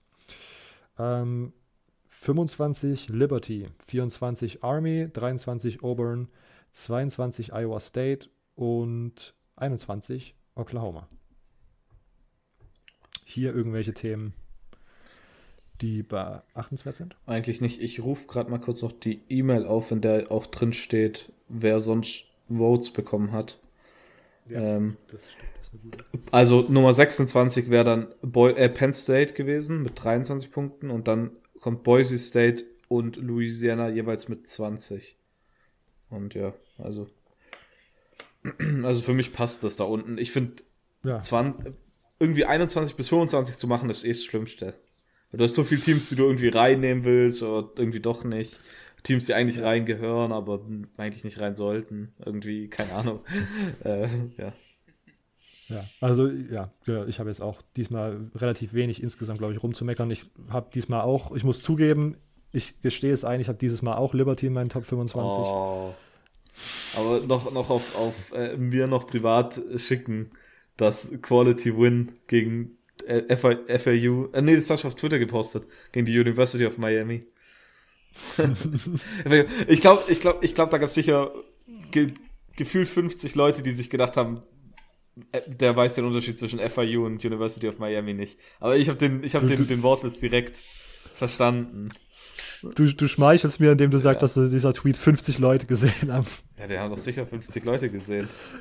Keine Ahnung. Ja Aber keine Likes. Keine, das ist ich das nicht geliked? Für diesen Joke. Für diesen Joke. Naja. Aber ja, also ich meine, jetzt diese Woche haben sie gegen Southern Miss, glaube ich, gewonnen. Ja, habe ich gedacht, kann man sie jetzt einmal ranken. Mit 6-0 an 25 habe ich sie gesetzt, aus Protest an 25. Zu, zu ein Intellekter, intellektueller Witz. Muss man zu viel denken. muss, man, ist man, muss man zu sehr hier inside German College ja. ja. Ähm, okay, ähm, sonst 20 Memphis, 19 Indiana, 18 SMU, ähm, Marshall auf 17 und Coastal Carolina auf 16. Eigentlich auch nicht viel auszu auszusetzen gerade. Ähm, Kommentar von euch? Passt eigentlich. Äh, Indiana 19 ist eigentlich, glaube ich, sogar relativ okay. Ähm, mhm. Ich meine, im, im, offiziellen AP Poll waren die, die Teams, die noch nicht gespielt haben, ja auch schon gerankt.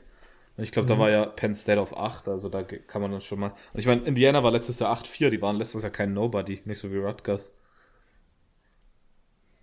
Ja, also, ja, ich habe auch, ich glaube, ich habe Indiana ein bisschen höher, aber es ist alles gerade. Ähm, Kansas State auf 15, nachdem sie Kansas komplett zerstört haben dieses Wochenende. Ähm, Miami 14, Florida 13, Texas A&M 12 und North Carolina 11. Oh, dieses North Carolina gegen North Carolina State Spiel, das war wirklich ganz, ganz weird dieses Wochenende. Das war ganz komisch.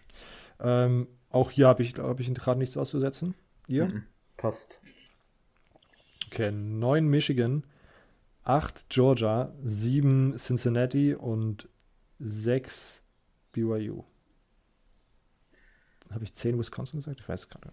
Aber ich glaube, ja. Ähm, ich finde es gerade ein bisschen, ich fand es ein bisschen komisch, dass sozusagen Georgia so weit runtergefallen ist.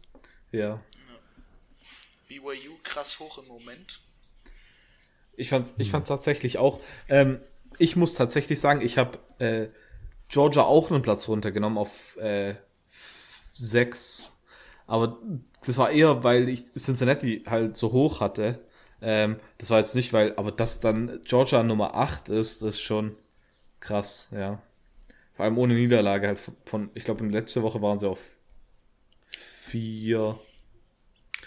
Ah ja, ist halt dadurch. Ja. Ich, ich meine, und jetzt ist halt nur Ohio State noch reingerutscht, also eigentlich sie auf fünf abrutschen oder auf sechs, ja, nach dem. Ich habe sie auf sechs gehabt. Ich habe noch Oklahoma State vorher. Ähm, ja, aber keine das war so ein bisschen bemerkenswert. Ja, und Cincinnati halt durch den SMU-Sieg auch dass SMU gedroppt wurde, finde ich gerade auch ganz schön krass, aber bei so einer Performance glaube ich dann am Ende dann vielleicht auch nicht mehr. SMU wurde nicht gedroppt. Die sind auf 18. Ah, ne, stimmt, die sind auf 18, stimmt. Okay. Hm. Äh, dann die Top 5, Oklahoma State, Ohio State, Notre Dame auf 3, Alabama 2 und Clemson Nummer 1. Was ich da interessant fand, äh, war zu sehen, dass Alabama jetzt diese Woche wieder zwei First, First Ding. Hat, hast du den eingegeben? Nee. Ja, ich auch nicht. Äh, fand ich interessant. Ich würde mal gern, wie beim AP Poll, äh, dieses listenweise sehen, wer wen an wo in den Top 25 hat. Ähm, ja. Weil äh, vor allem dieses ab, ich sag mal ab 8 oder eigentlich Top 10, wie das angerichtet ist. Ich würde nämlich auch gern sehen, wie viele Leute haben Wisconsin vor Michigan. Ähm, wo ist Georgia? Wo ist. Hast du? Ich habe auch. Ich, ich bin nicht drüber hinausgekommen, äh, Michigan vor Wisconsin zu stellen. Ähm, dann, wie, wo, wie sie, oder dann eigentlich die Top 4 sind, was vermutlich auch überall gleich, vielleicht Ohio State an 3 und Notre Dame an 4. Aber dann 5 bis 10 oder 5 bis 8 sind sehr interessant, wie OSU, also Oklahoma State, BYU, Cincinnati, Georgia, Michigan, Wisconsin, wie die angerichtet sind. Ähm, mhm. Sehr interessant. Vielleicht kann man da in Zukunft dann nochmal sowas, noch mal sowas machen, wo das ja. auch nach Voter aufgeschlüsselt ja. wird. Mal schauen. Mal schauen. Ähm, okay, damit sind wir auch bei diesem Thema durch. Diesmal relativ wenig auszusetzen. Letztes Mal habe ich mich zu sehr über Army und Liberty aufgeregt.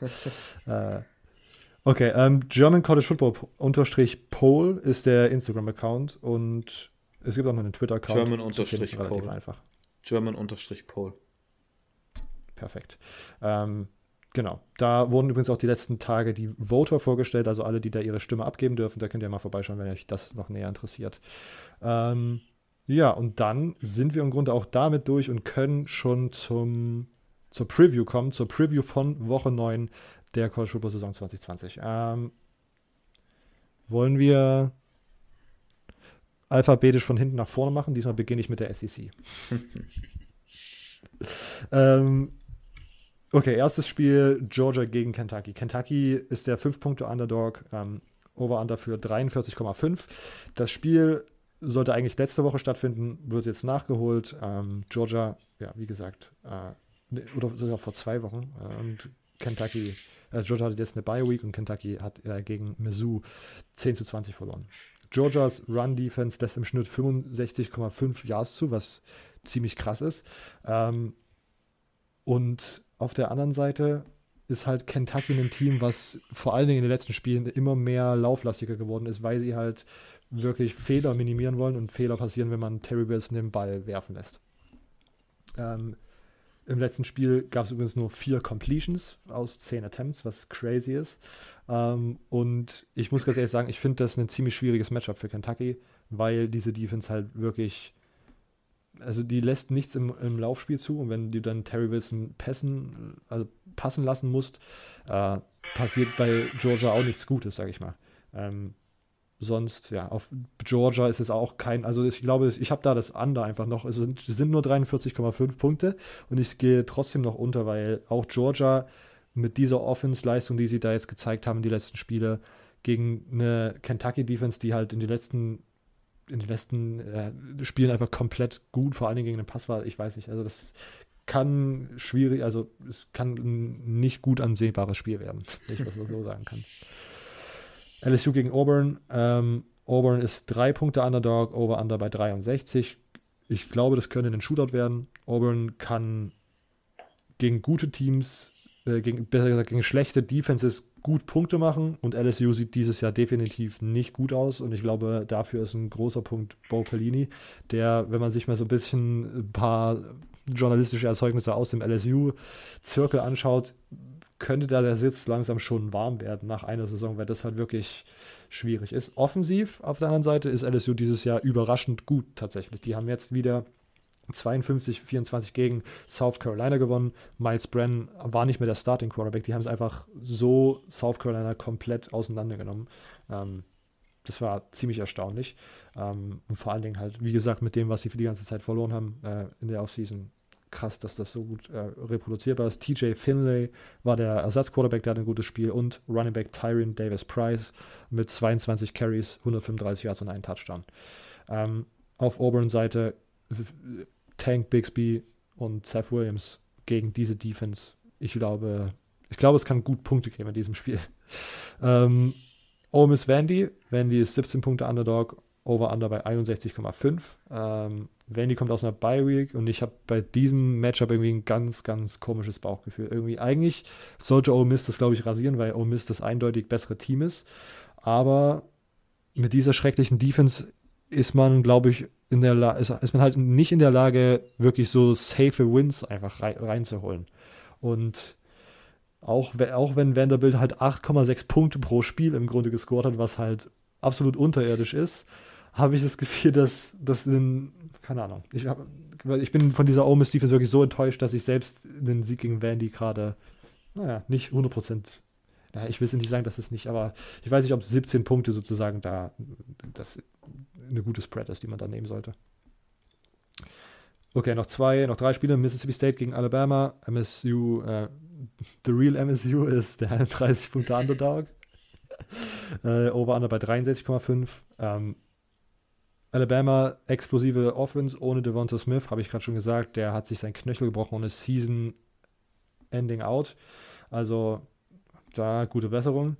Ähm, auf der anderen Seite hat man eine Offense, die komplett struggelt gegen eine der besseren Defenses im College Football. Ähm, bei MSU fangen langsam Unruhen an. Ich habe vorhin gesehen, dass äh, Kylan Hill irgendwie, glaube ich, sich für den Draft vorbereiten möchte und das Opt-out irgendwie ziehen will. Ich werde noch nicht 100% confirmed, aber da ist es natürlich nicht gut, wenn man seinen besten Running Back hat. Sonst habe ich auch irgendwas von irgendwelchen Quarterbacks gesehen, die Reis ausnehmen wollen.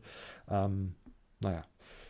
Bei Bama heißt es aber tatsächlich auch mehr Tages für Matchy und Water wegen Devonta Smith out. Falls jemand Daily Fantasy spielt, das sind wahrscheinlich jetzt bessere Optionen.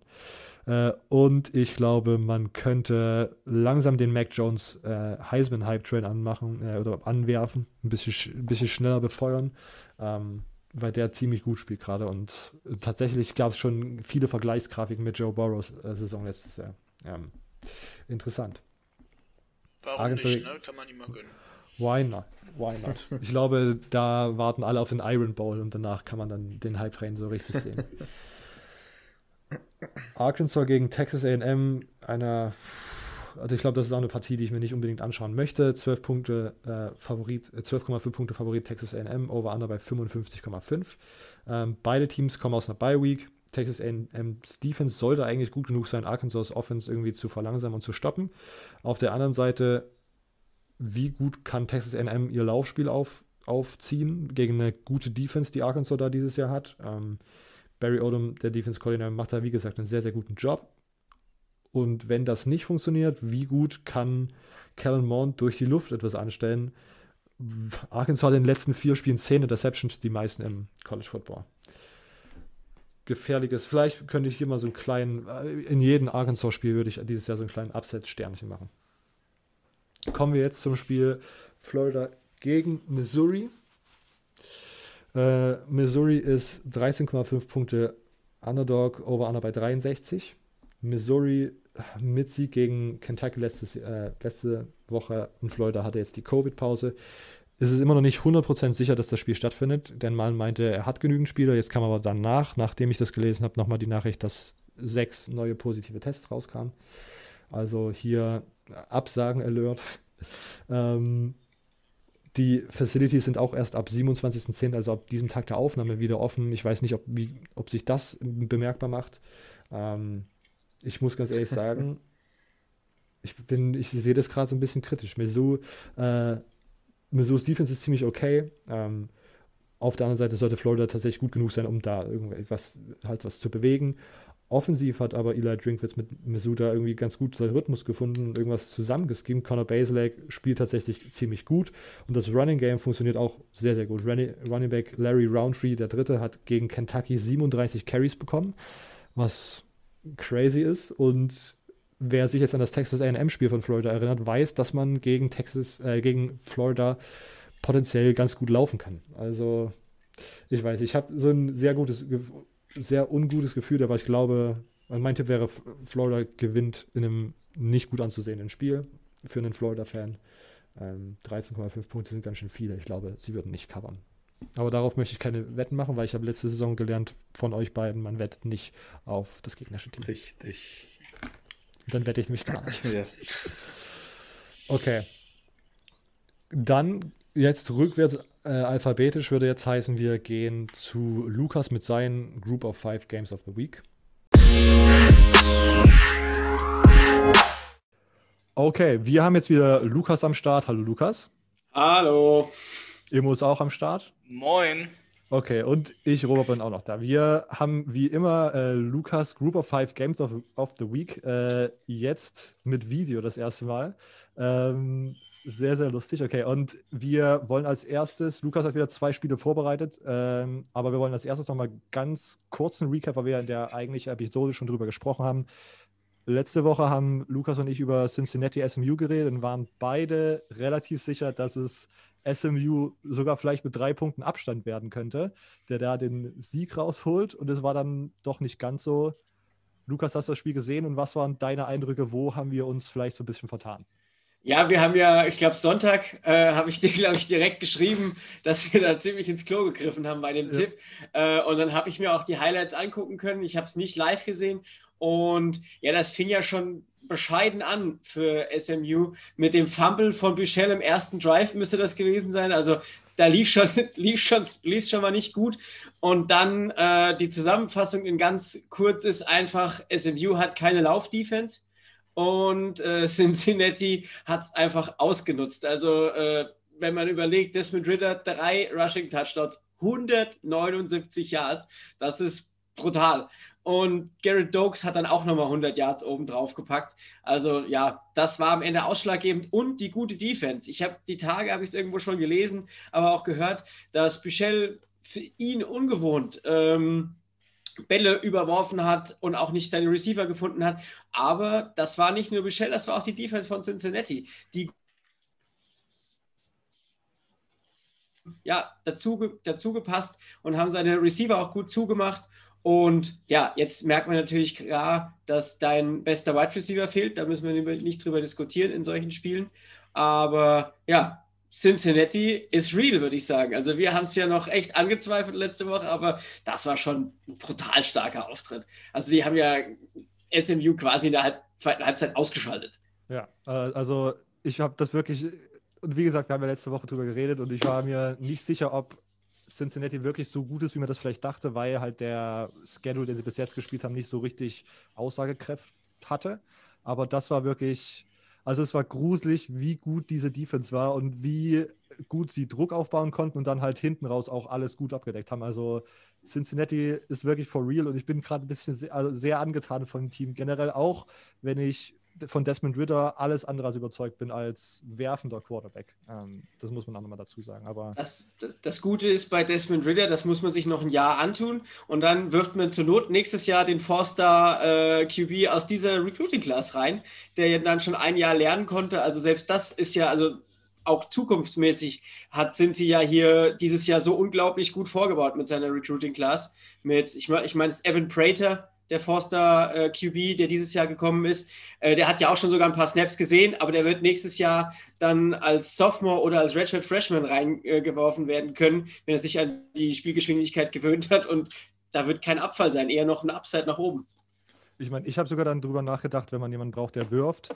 Was gibt es denn so für Quarterbacks in der, in der Umgebung, die vielleicht so Richtung Transfer tendieren? Da habe ich dann nochmal geschaut und Immos Liebling äh, der McCaffrey Michigan-Mann, der ist ja auch nur vier Stunden Autoweg entfernt. Und da habe ich gedacht, na Gott, der will transfern, der will.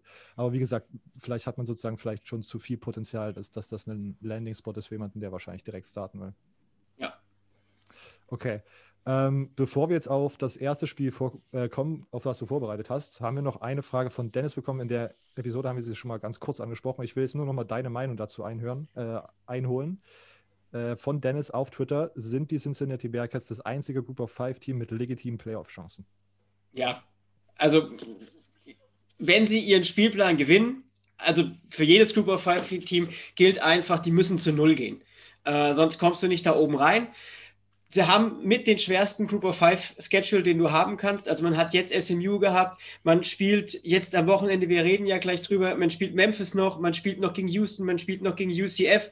Also da ist noch alleine aus der, der Upper Class äh, von der AAC einiges dabei und auch äh, dann auch äh, East Carolina mal rausgelassen, aber auch Temple und Tulsa sind zwei Teams, die musst du auch erstmal schlagen und deswegen, wenn es ein Team schafft, wenn sie ungeschlagen bleiben und jetzt gehen wir mal davon aus, dass Michigan die Big Ten gewinnt. Ähm, und ja, Ohio dann. State, oder? Nee, nee, nee, ich meine das schon Ach ganz so, ernst. Ah, okay, okay, okay. Nein, also Emo, oder? Emo sieht das, glaube ich, genauso. Nein, Spaß, bei, nein, Spaß beiseite. Aber wir haben, wir haben, wir werden Clemson in den Playoffs haben, wir werden Alabama in den Playoffs haben, dann werden wir wahrscheinlich noch das Big Ten, Big Ten Team, was ungeschlagen geht, in den Playoffs haben. Und ich sehe prinzipiell nichts, was zum Beispiel ein Pac-12-Team vor Memphis äh, packt. Gerade, gerade weil, ja, also ich sage ganz ehrlich, wenn sie ungeschlagen gehen, müssen sie in diese Konversation. Ja, also dem glaube ich kann ich nur so zustimmen. Ich glaube aber auch, dass man dann, wie gesagt, noch ein paar, vielleicht sogar noch ein bisschen Hilfe von den anderen Conferences braucht, weil ich meine, wenn Oklahoma State ungeschlagen geht, dann haben die, glaube ich, ist das vielleicht auch, ne, das wäre ein, ein Team, was da den vierten Platz strittig machen könnte. Ja, aber die, die Big 12, Nein, das ist ja. Das stimmt. Ich will, ich will gar nicht hier argumentieren, dass irgendein Big 12-Team in die Playoffs kommen soll dieses Jahr. Deswegen äh, können wir diese Diskussion eigentlich gerade abhaken, aber ich glaube, Cincinnati ist auf jeden Fall das Team mit den besten Chancen gerade. Ja, ja, ja, ja, ja. Okay. Das war es soweit zum, zur Aufklärung von unseren Geistesverwirrungen aus der letzten Woche. Wir kommen auf Woche 8. Was ist das erste Spiel, was du uns vorstellen willst? Ja, und jetzt geht's in die wiedergekommene äh, Mountain West. Boise State gegen Air Force. Boise direkt gerankt eingestiegen jetzt in Woche 8. Also nach dem äh, Sieg in der ersten Woche geht es jetzt gegen Air Force und pff, Air Force mit einem, finde ich, ziemlich beeindruckenden Sieg über Navy in die Saison gestartet. Da hat man 40 zu 7 gewonnen. Und dann war es in der letzten Woche gegen die San Jose State Spartans, naja, dann nicht mehr ganz so schön. Und ja, wer, ja, man muss einfach schauen, QB, Hasek Daniels, ich habe das äh, so bei der Recherche gerade zu Air Force hier nochmal geguckt. Der hat tatsächlich schon 133 Passing Yards, ein Touchdown, hat schon 121 Rushing Yards. Also der ist in beide Versionen gefährlich. Also hat auch schon 26 Passversuche in zwei Spielen. Das ist ja für einen Academy Quarterback schon relativ viel prinzipiell. Und der hat definitiv die Ability, um Boise gefährlich zu werden. Dann hat er schon, äh, gibt es insgesamt schon 300 100 Yard Rusher. Das finde ich ist klar normal für Academy Teams, aber wenn man sich Navy anguckt, die sind dieses Jahr lang nicht so gut. Deswegen gefällt mir der Air Force einfach ein bisschen besser. Ich denke auch hier Timothy Jackson und Running Back Brad Roberts, die sollten für Alarm sorgen in der Boise Defense und auch Wide Receiver Tight Kyle Patterson hat auch schon 68 Yards und einen Touchdown. Das wären so meine Spieler, die ich bei ähm, Air Force im Blick habe.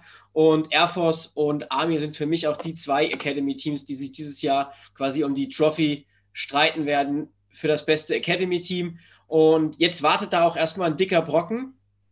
Und ja, das ist Boise State.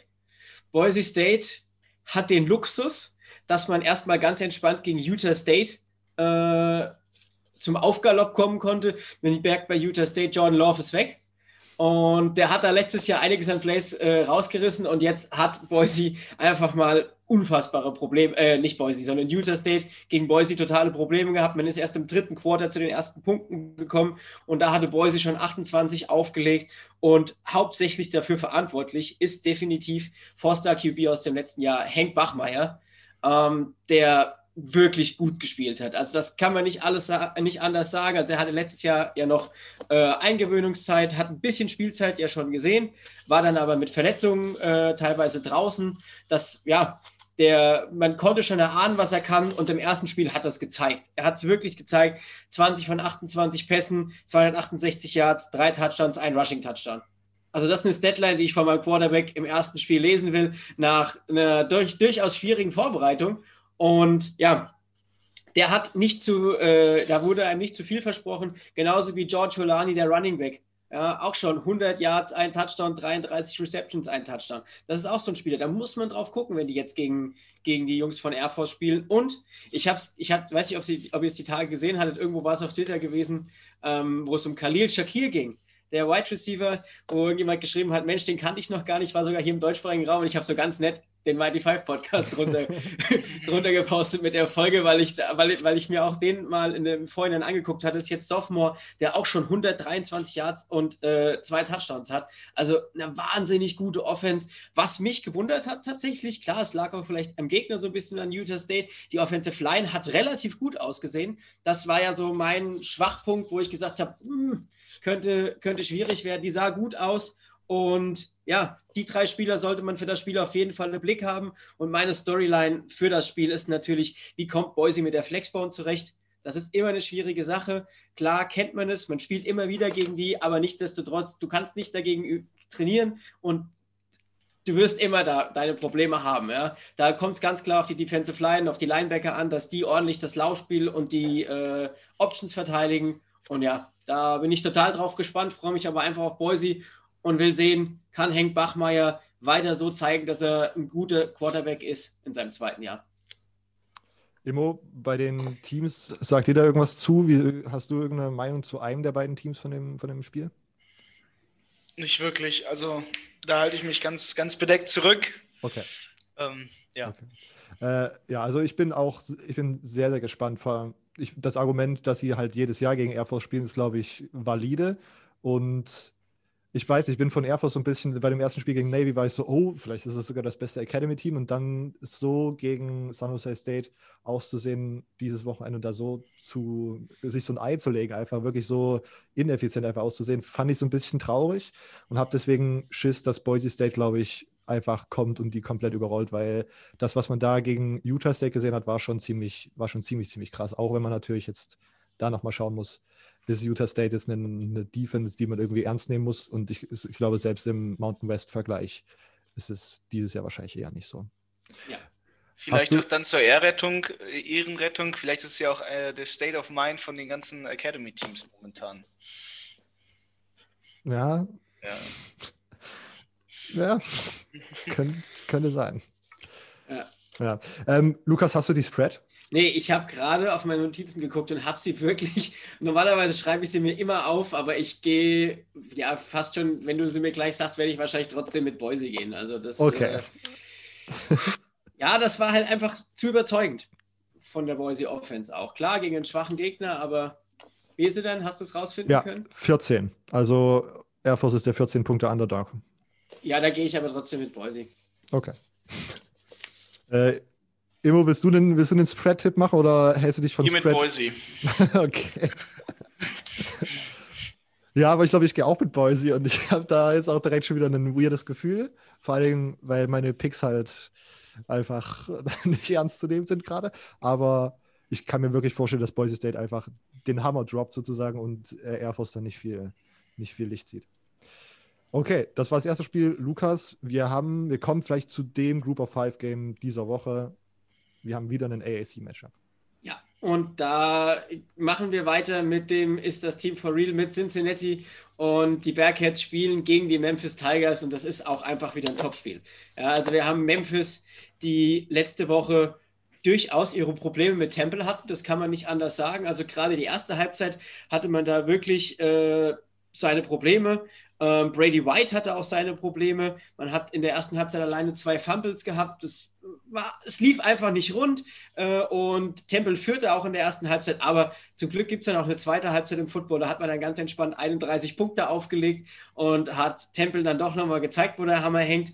Nichtsdestotrotz war, äh, ist für mich einfach auch diese Woche ein Spieler wie Brady White, einer, wo ich sage, guck drauf, der hat eine schlechte Woche letzte Woche gehabt. Also nur 17 von 36 Bällen angebracht, zwar für 313 Yards auch vier Touchdowns, eine Interception, aber dazu noch zwei Fumbles. Die hat auch beide verloren, wenn ich das, äh, wenn ich das noch richtig im Kopf habe, nachdem ich die, die Zusammenfassung gesehen habe. Ja, wie bounced der back? Also mehr, weniger wie die Hälfte ist nicht stark an Bällen, die ich anbringe. Klar sind auch immer Drops dabei und auch vielleicht mal das eine oder andere Problemchen, aber trotzdem, er hat ein schlechtes Spiel. Wie kommt er davon zurück? Dann muss ich aber, und das kann ich wirklich so sagen, muss ich Rodriguez, Clark echt loben. Der designierte Nachfolger, nachdem Gainville den Opt-out gezogen hat, macht das bisher sensationell gut. Der hat in vier Spielen, die sie bis jetzt gemacht haben, jedes Spiel fast über 100 Yards gehabt. Nur die Niederlage gegen SMU war mit 98 Yards. Also war auch knapp dran. Also hat wirklich, der macht das wahnsinnig gut. Leider erst ein Rushing-Touchdown. Das ist so ein bisschen, ja, da fällt er halt hinten runter. Aber ja, bisher bockstark und auch Calvin Austin III. Äh, der Mann, der de Monte Coxie ersetzen musste, hat seitdem Coxie weg ist, ähm, ja, die Rolle super übernommen, ist noch ein bisschen kleiner, also 5'9, flinker Kerl, der ist super schnell. Das ist vielleicht auch für die NFL interessant, wenn man da so jemanden mal äh, genauer betrachtet. Also der wäre auch eligible, weil er schon Junior ist und hat ähm, bisher 24, 424 Yards bei 24 Reception, 5 Touchdown und ein Average von 17,7 Yards per Reception. Das ist, das ist schon Wahnsinn. Äh, und noch ein Spieler, den ich bei Cincinnati äh, bei Memphis ins Schaufenster stellen möchte, ist Richard Freshman, Taiji Washington, der gegen Temple und UCF auch schon über 200 Yards und zwei Touchdowns äh, gefangen hat in den beiden Spielen. Das wären so meines Players to watch für die ähm, Memphis Tigers. Und jetzt, ja, muss man einfach sagen, Cincinnati, wir haben es eben schon gesagt, beeindruckender Sieg. Ähm, man, hat guten, äh, man hat gute Coverage gespielt, man hat auch gut den Druck hochgehalten gegen Shane Michel, sodass er Fehler gemacht hat. Und Ritter, ja, der musste halt das Nötigste nur machen im Passing Game. Ja, das waren halt trotzdem 13 von 21 angebracht. 126 Yards, ein Touchdown, aber wenn du halt 179 Yards rusht in einem Spiel und drei Touchdowns auflegst, ja, dann ist, äh, ist es einfach, ja, brauchst du nicht mehr. Und wer da mal ein Highlight sehen will, soll sich gerne mal diesen 91 Yards Rushing Touchdown von Ritter angucken, den er, ich glaube, dritten oder vierten Quarter aufgelegt hat. Das war schon sehr beeindruckend. Dazu hat Cincinnati mittlerweile vier Running Backs mit über 100, mit über 100 Yards.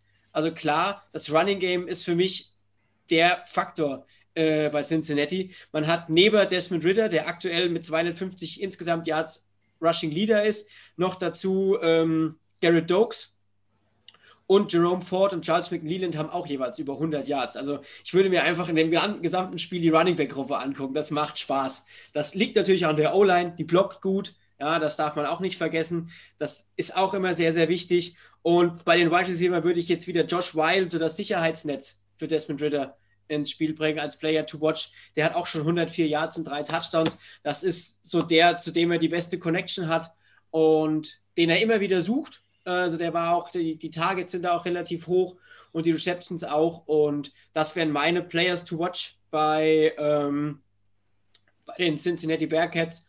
Und es könnte ein Megaspiel werden. Also das, ja, ist wieder, man hat wieder eine, eine Power Offense bei Memphis und man hat wieder diese Power Defense bei Cincinnati und man muss einfach schauen, wie Memphis das dann auch verteidigen kann. Weil, ja, äh, Cincinnati ist gut, ist besonders und die schlagen dich halt mit mehr wie einem Player jetzt gerade im Running Game. Immo, äh, Memphis, Cincinnati, dazu irgendwelche Takes? Ähm, Lorenz Metz hat mal wieder gespielt. Das stimmt, das stimmt. Ich habe genau, ich habe sogar versucht darauf zu achten. Dieses fällt mir dann immer sehr schwer bei, bei ja. O-Linern, die bei O-Linern sehr sehr schwer natürlich, aber kompletter Struggle, aber guck dann immer in den Stats so ein bisschen, ob er genau. auftaucht. Ist er denn positiv aufgetaucht? Äh, er ist zumindest aufgetaucht, also ist zumindest nicht negativ aufgetaucht, sagen wir es so. ja, gut, besser wie nix. Ganz genau. Er sticht halt auch raus mit seiner Größe. So irgendwo, irgendwo erblickt man ihn dann doch so. Wenn man mal guckt, dann sieht man so irgendeinen so riesigen Typen, dann denkt man immer so, ah, okay, da ist er.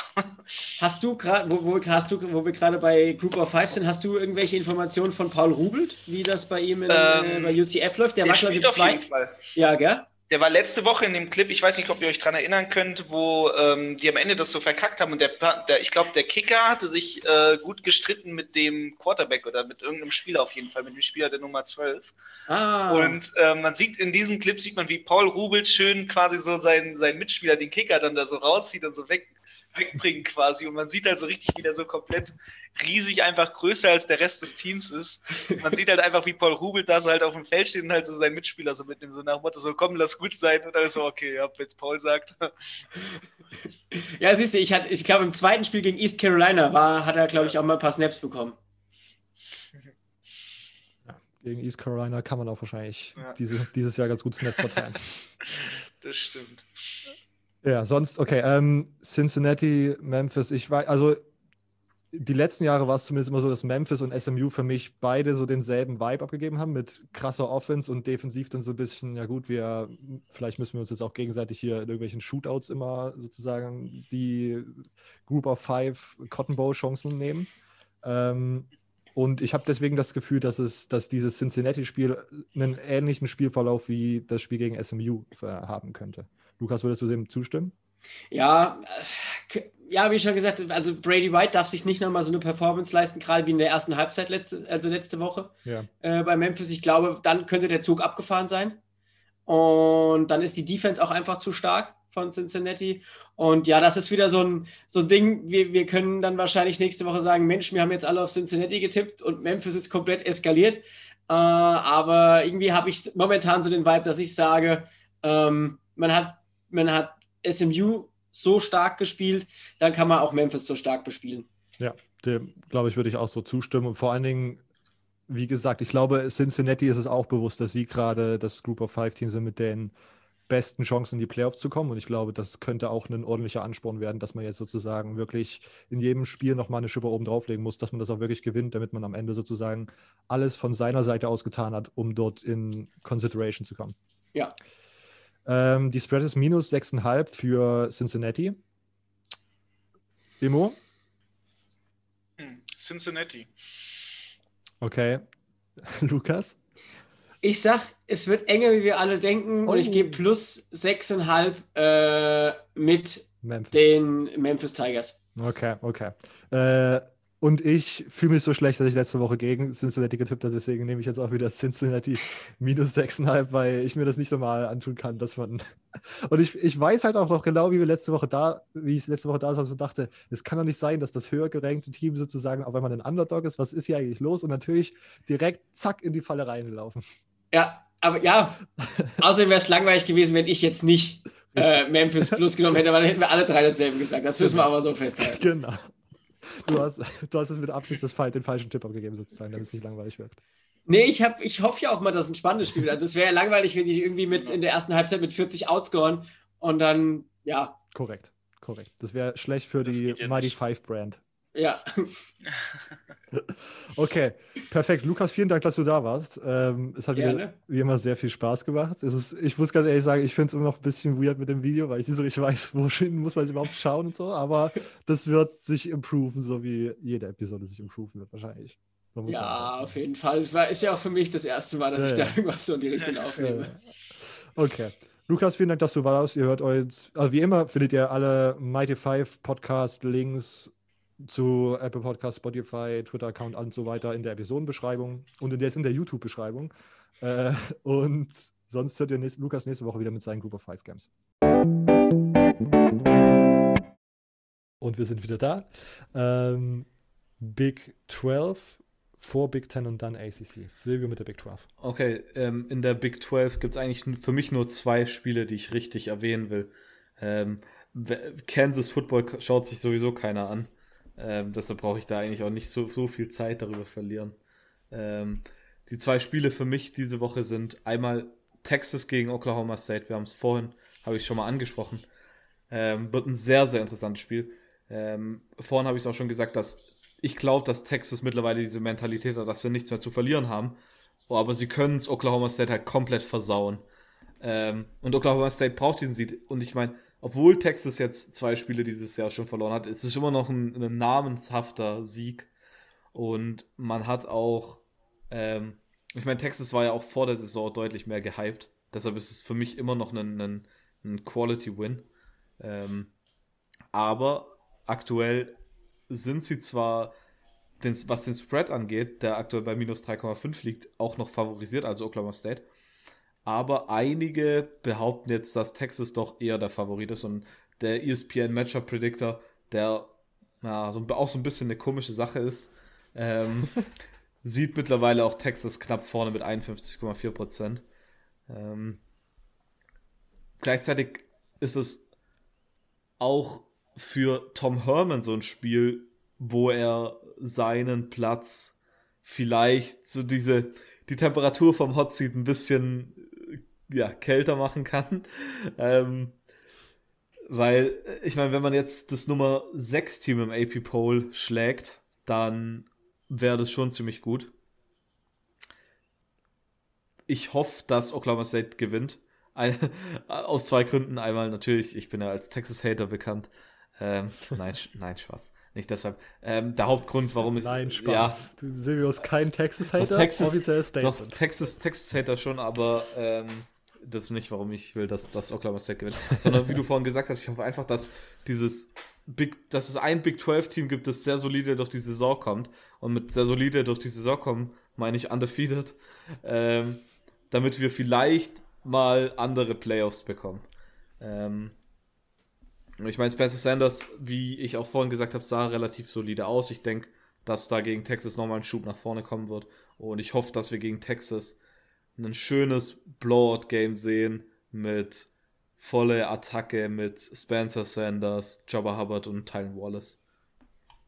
Das nächste Spiel ist tatsächlich für mich, äh, ja, das, was die Big 12 aus, ausmacht, und zwar Offense, Offense, Offense. Ähm, das Over-Under weiß ich aktuell nicht, aber ich schätze mal, dass das bei mindestens 100 liegen muss. Ähm, und zwar Oklahoma gegen Texas Tech. ähm, Texas Tech hat, hat, hat nee, Texas Tech hat fast gegen Texas gewonnen. Ähm, wenn sie jetzt auch noch so ungefähr gegen Oklahoma spielen, dann könnte es tatsächlich sogar irgendwie eine spannende Sache werden, auch wenn natürlich Oklahoma aktuell minus 14 der haushohe Favorit ist. Für alle, die auf puren offensiven Football stehen, ähm, wird dieses Spiel vermutlich, ja, definitiv die beste Wahl an diesem Wochenende sein. kommt um 1 Uhr am 1. November, das ist dann am, am Sonntag, also, also in der Nacht von Samstag auf Sonntag. Okay, soll ich gleich auch weit. Und, und natürlich ein Spieler, den ich direkt kurz auch äh, nennen will, noch bevor ich das vergesse. Bei Oklahoma, Marvin Mims, äh, True Freshman sogar, spielt eine unglaubliche Saison. Also jetzt auch gegen TCU am Wochenende. Krass, also wirklich, was der macht. Top. Äh, direkt ein guter Ersatz für CD Lamp und die alle. Und mit, mit Spencer Rattlers ein, ein gutes Ding. Ärgerlich, wenn man da irgendwie. Ja. Ärger, ärgerlich, wenn man da irgendwie Charleston Rambo oder so draftet. Ach so, stimmt, du hast Char das stimmt, das habe ich gesehen. Sozusagen davon keine Produktion bekommt. Stimmt, das habe ich sogar gesehen, dass du Charleston Rambo hattest. Ah, ja, das ist, das ist ärgerlich. Und jetzt nächste Woche draftet man Marvin Mims und dann kriegt Charleston Rambo die ganzen. So ist es. Das Alabama-Prinzip. okay. Ähm, ich würde gleich einen, einen, flüssigen Übergang in die, in, in die Big Ten machen. Wenn das. Okay, ja. Ich habe noch das Over-Under für Oklahoma Texas Tech ist bei 68,5. Okay, sogar relativ low. Da wird das mhm. Over gebettet. Oh, House, House of, of Over. ähm, okay. Ich würde den flüssigen Übergang jetzt machen zur Big Ten. Und da habe ich drei Spiele, über die ich sprechen will. Einmal natürlich das Highlight Game, Ohio State, Penn State, ähm, auch wenn Penn State verloren hat. Ähm, es wird definitiv ein, glaube ich, ein interessantes Spiel werden, auch wenn ich erwarte, dass äh, Ohio State das relativ ja, unbeschadet gewinnen wird. Also sie sind aktuell minus 12,5 Favorit. Äh, Justin Fields sah unglaublich gut wieder aus. Ähm, bin gespannt, ob er jetzt auch gegen ein definitiv besseres Team als ähm, Nebraska so eine gleiche Performance abrufen kann. Wenn er sogar vielleicht nochmal ein bisschen besser spielt, dann wird er sich direkt in die Heisman-Diskussion ähm, ganz nach oben mit ähm, katapultieren. Äh, bin auch sehr gespannt, wie Penn State tatsächlich zurückkommt. Ich meine, sie werden das definitiv nicht auf die leichte Schulter nehmen, die Niederlage gegen Indiana.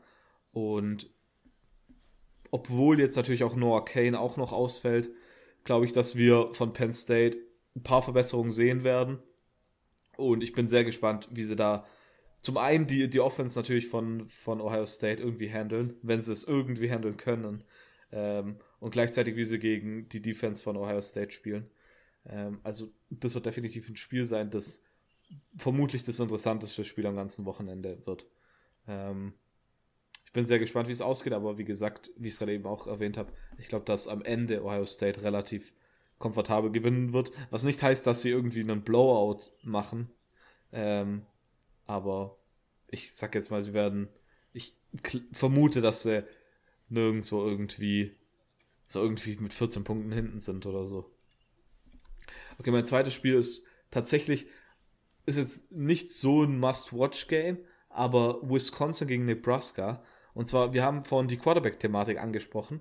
Wisconsin ist an Nummer 9 gerankt im AP Poll. Und jetzt hört euch den Spread an. Der Spread liegt bei minus 3,5 für Wisconsin. Das hört sich sehr verlockend an. Das hört sich sehr verlockend an, muss ja. ich sagen. Ähm, Over-Under liegt bei 48,5. Das ist jetzt halt die Frage, wie die Quarterback-Performance sich da aus ja, ausspielt auf die Ding. Ähm, das ist, ja, das ist einfach ein Spiel, wo mich das eigentlich, eigentlich interessiert mich da nur der Spread. Und ich bin, ähm, wie, wie and Boom spielt, da bin ich auch mal gespannt.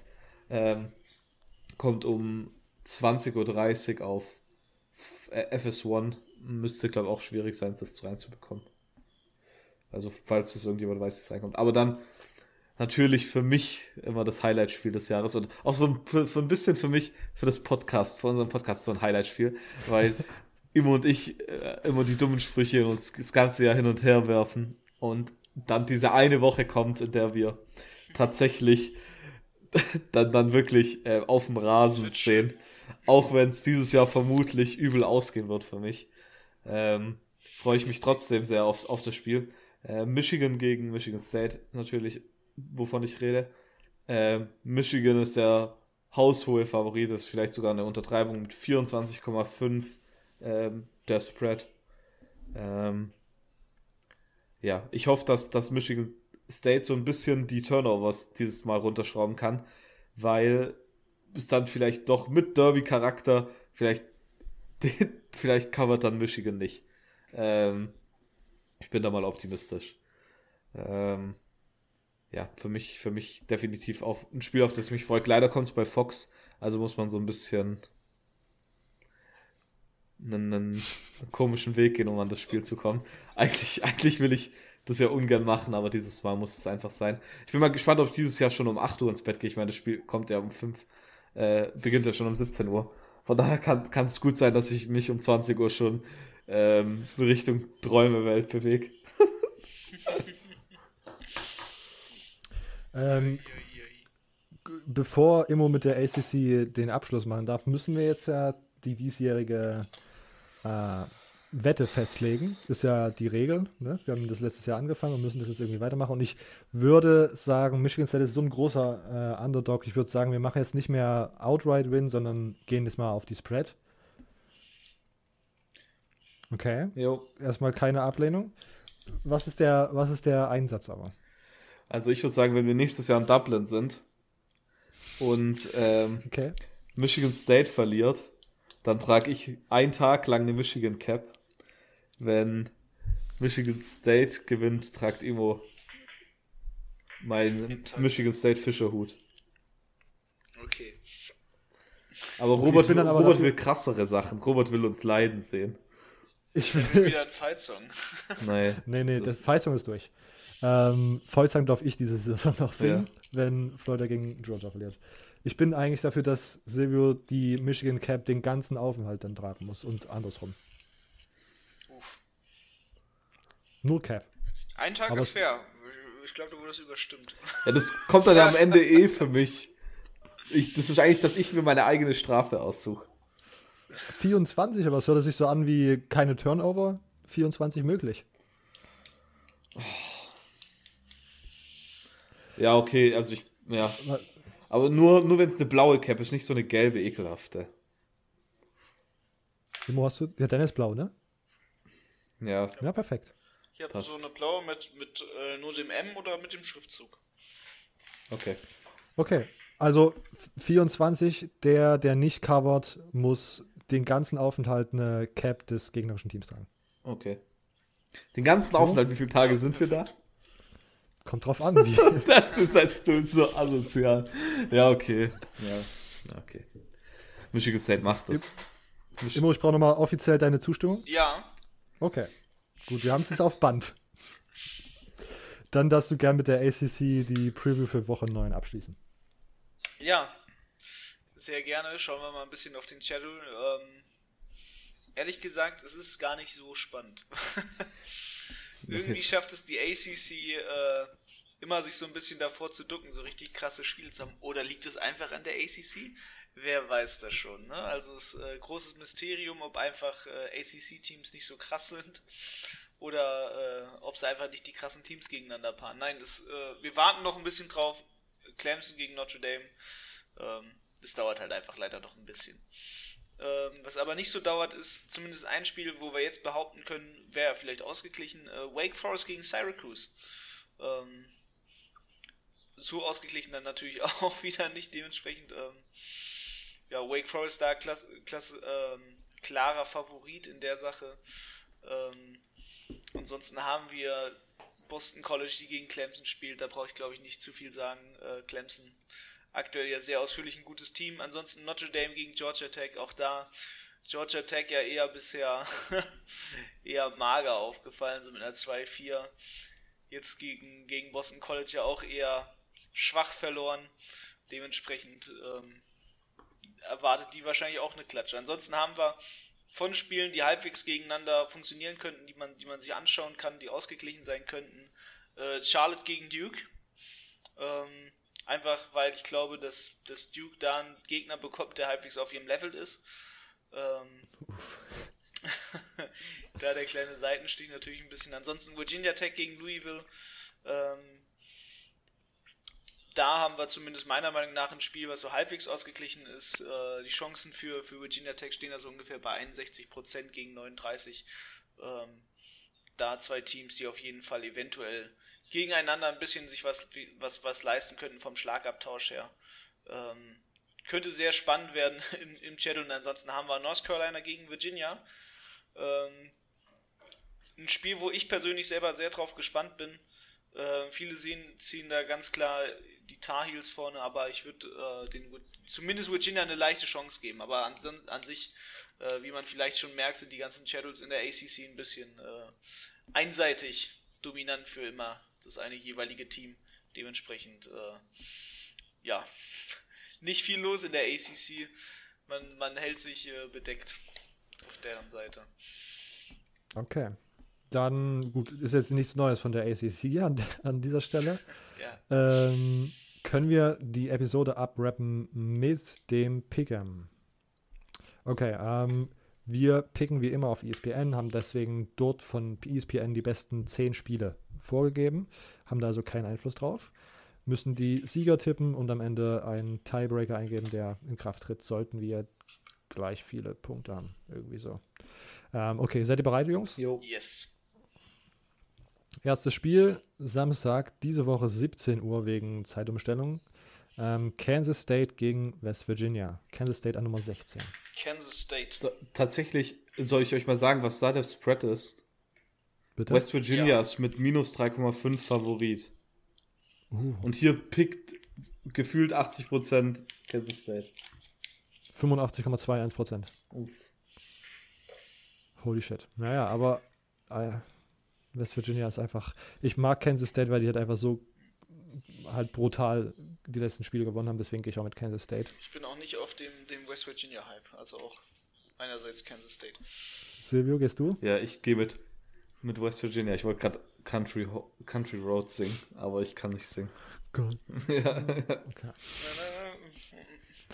ähm, um 17 Uhr vielleicht, es ist noch nicht draußen, was das ran NFL-Spiel ist, aber das ist meine Prediction. Äh, Memphis gegen Cincinnati um 17 Uhr, auch sonst im ESPN-Player.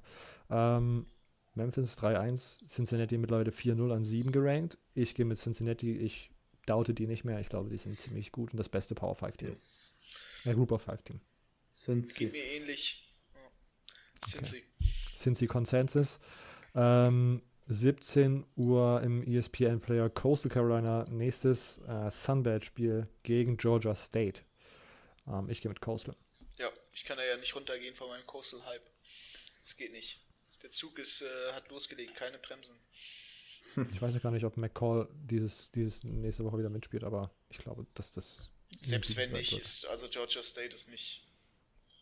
Das ist aber, glaube ich, ein Triple Option Team, oder? Ja, Georgia State. Ja, die können, die, die machen so einiges. Die machen Na, auch ein Baseballstadion zu einem Footballstadion. Silvers, hast du auch die Chanticleers? Ja, ich gehe auch manchmal mit den Chanticleers. Chanticleers. Ähm, das dürfte jetzt, oh, jetzt, jetzt komme ich mit den Uhrzeiten aus. Ist, ist das ein 21 Uhr Spiel, UCF gegen Houston? Nee, das ist jetzt äh, 19 Uhr. Okay. Oder? Ganz, nee. Ganz wieder Kickoff? Doch. Doch, doch. Doch, ja. Ähm, UCF gegen Houston. Houston. UCF.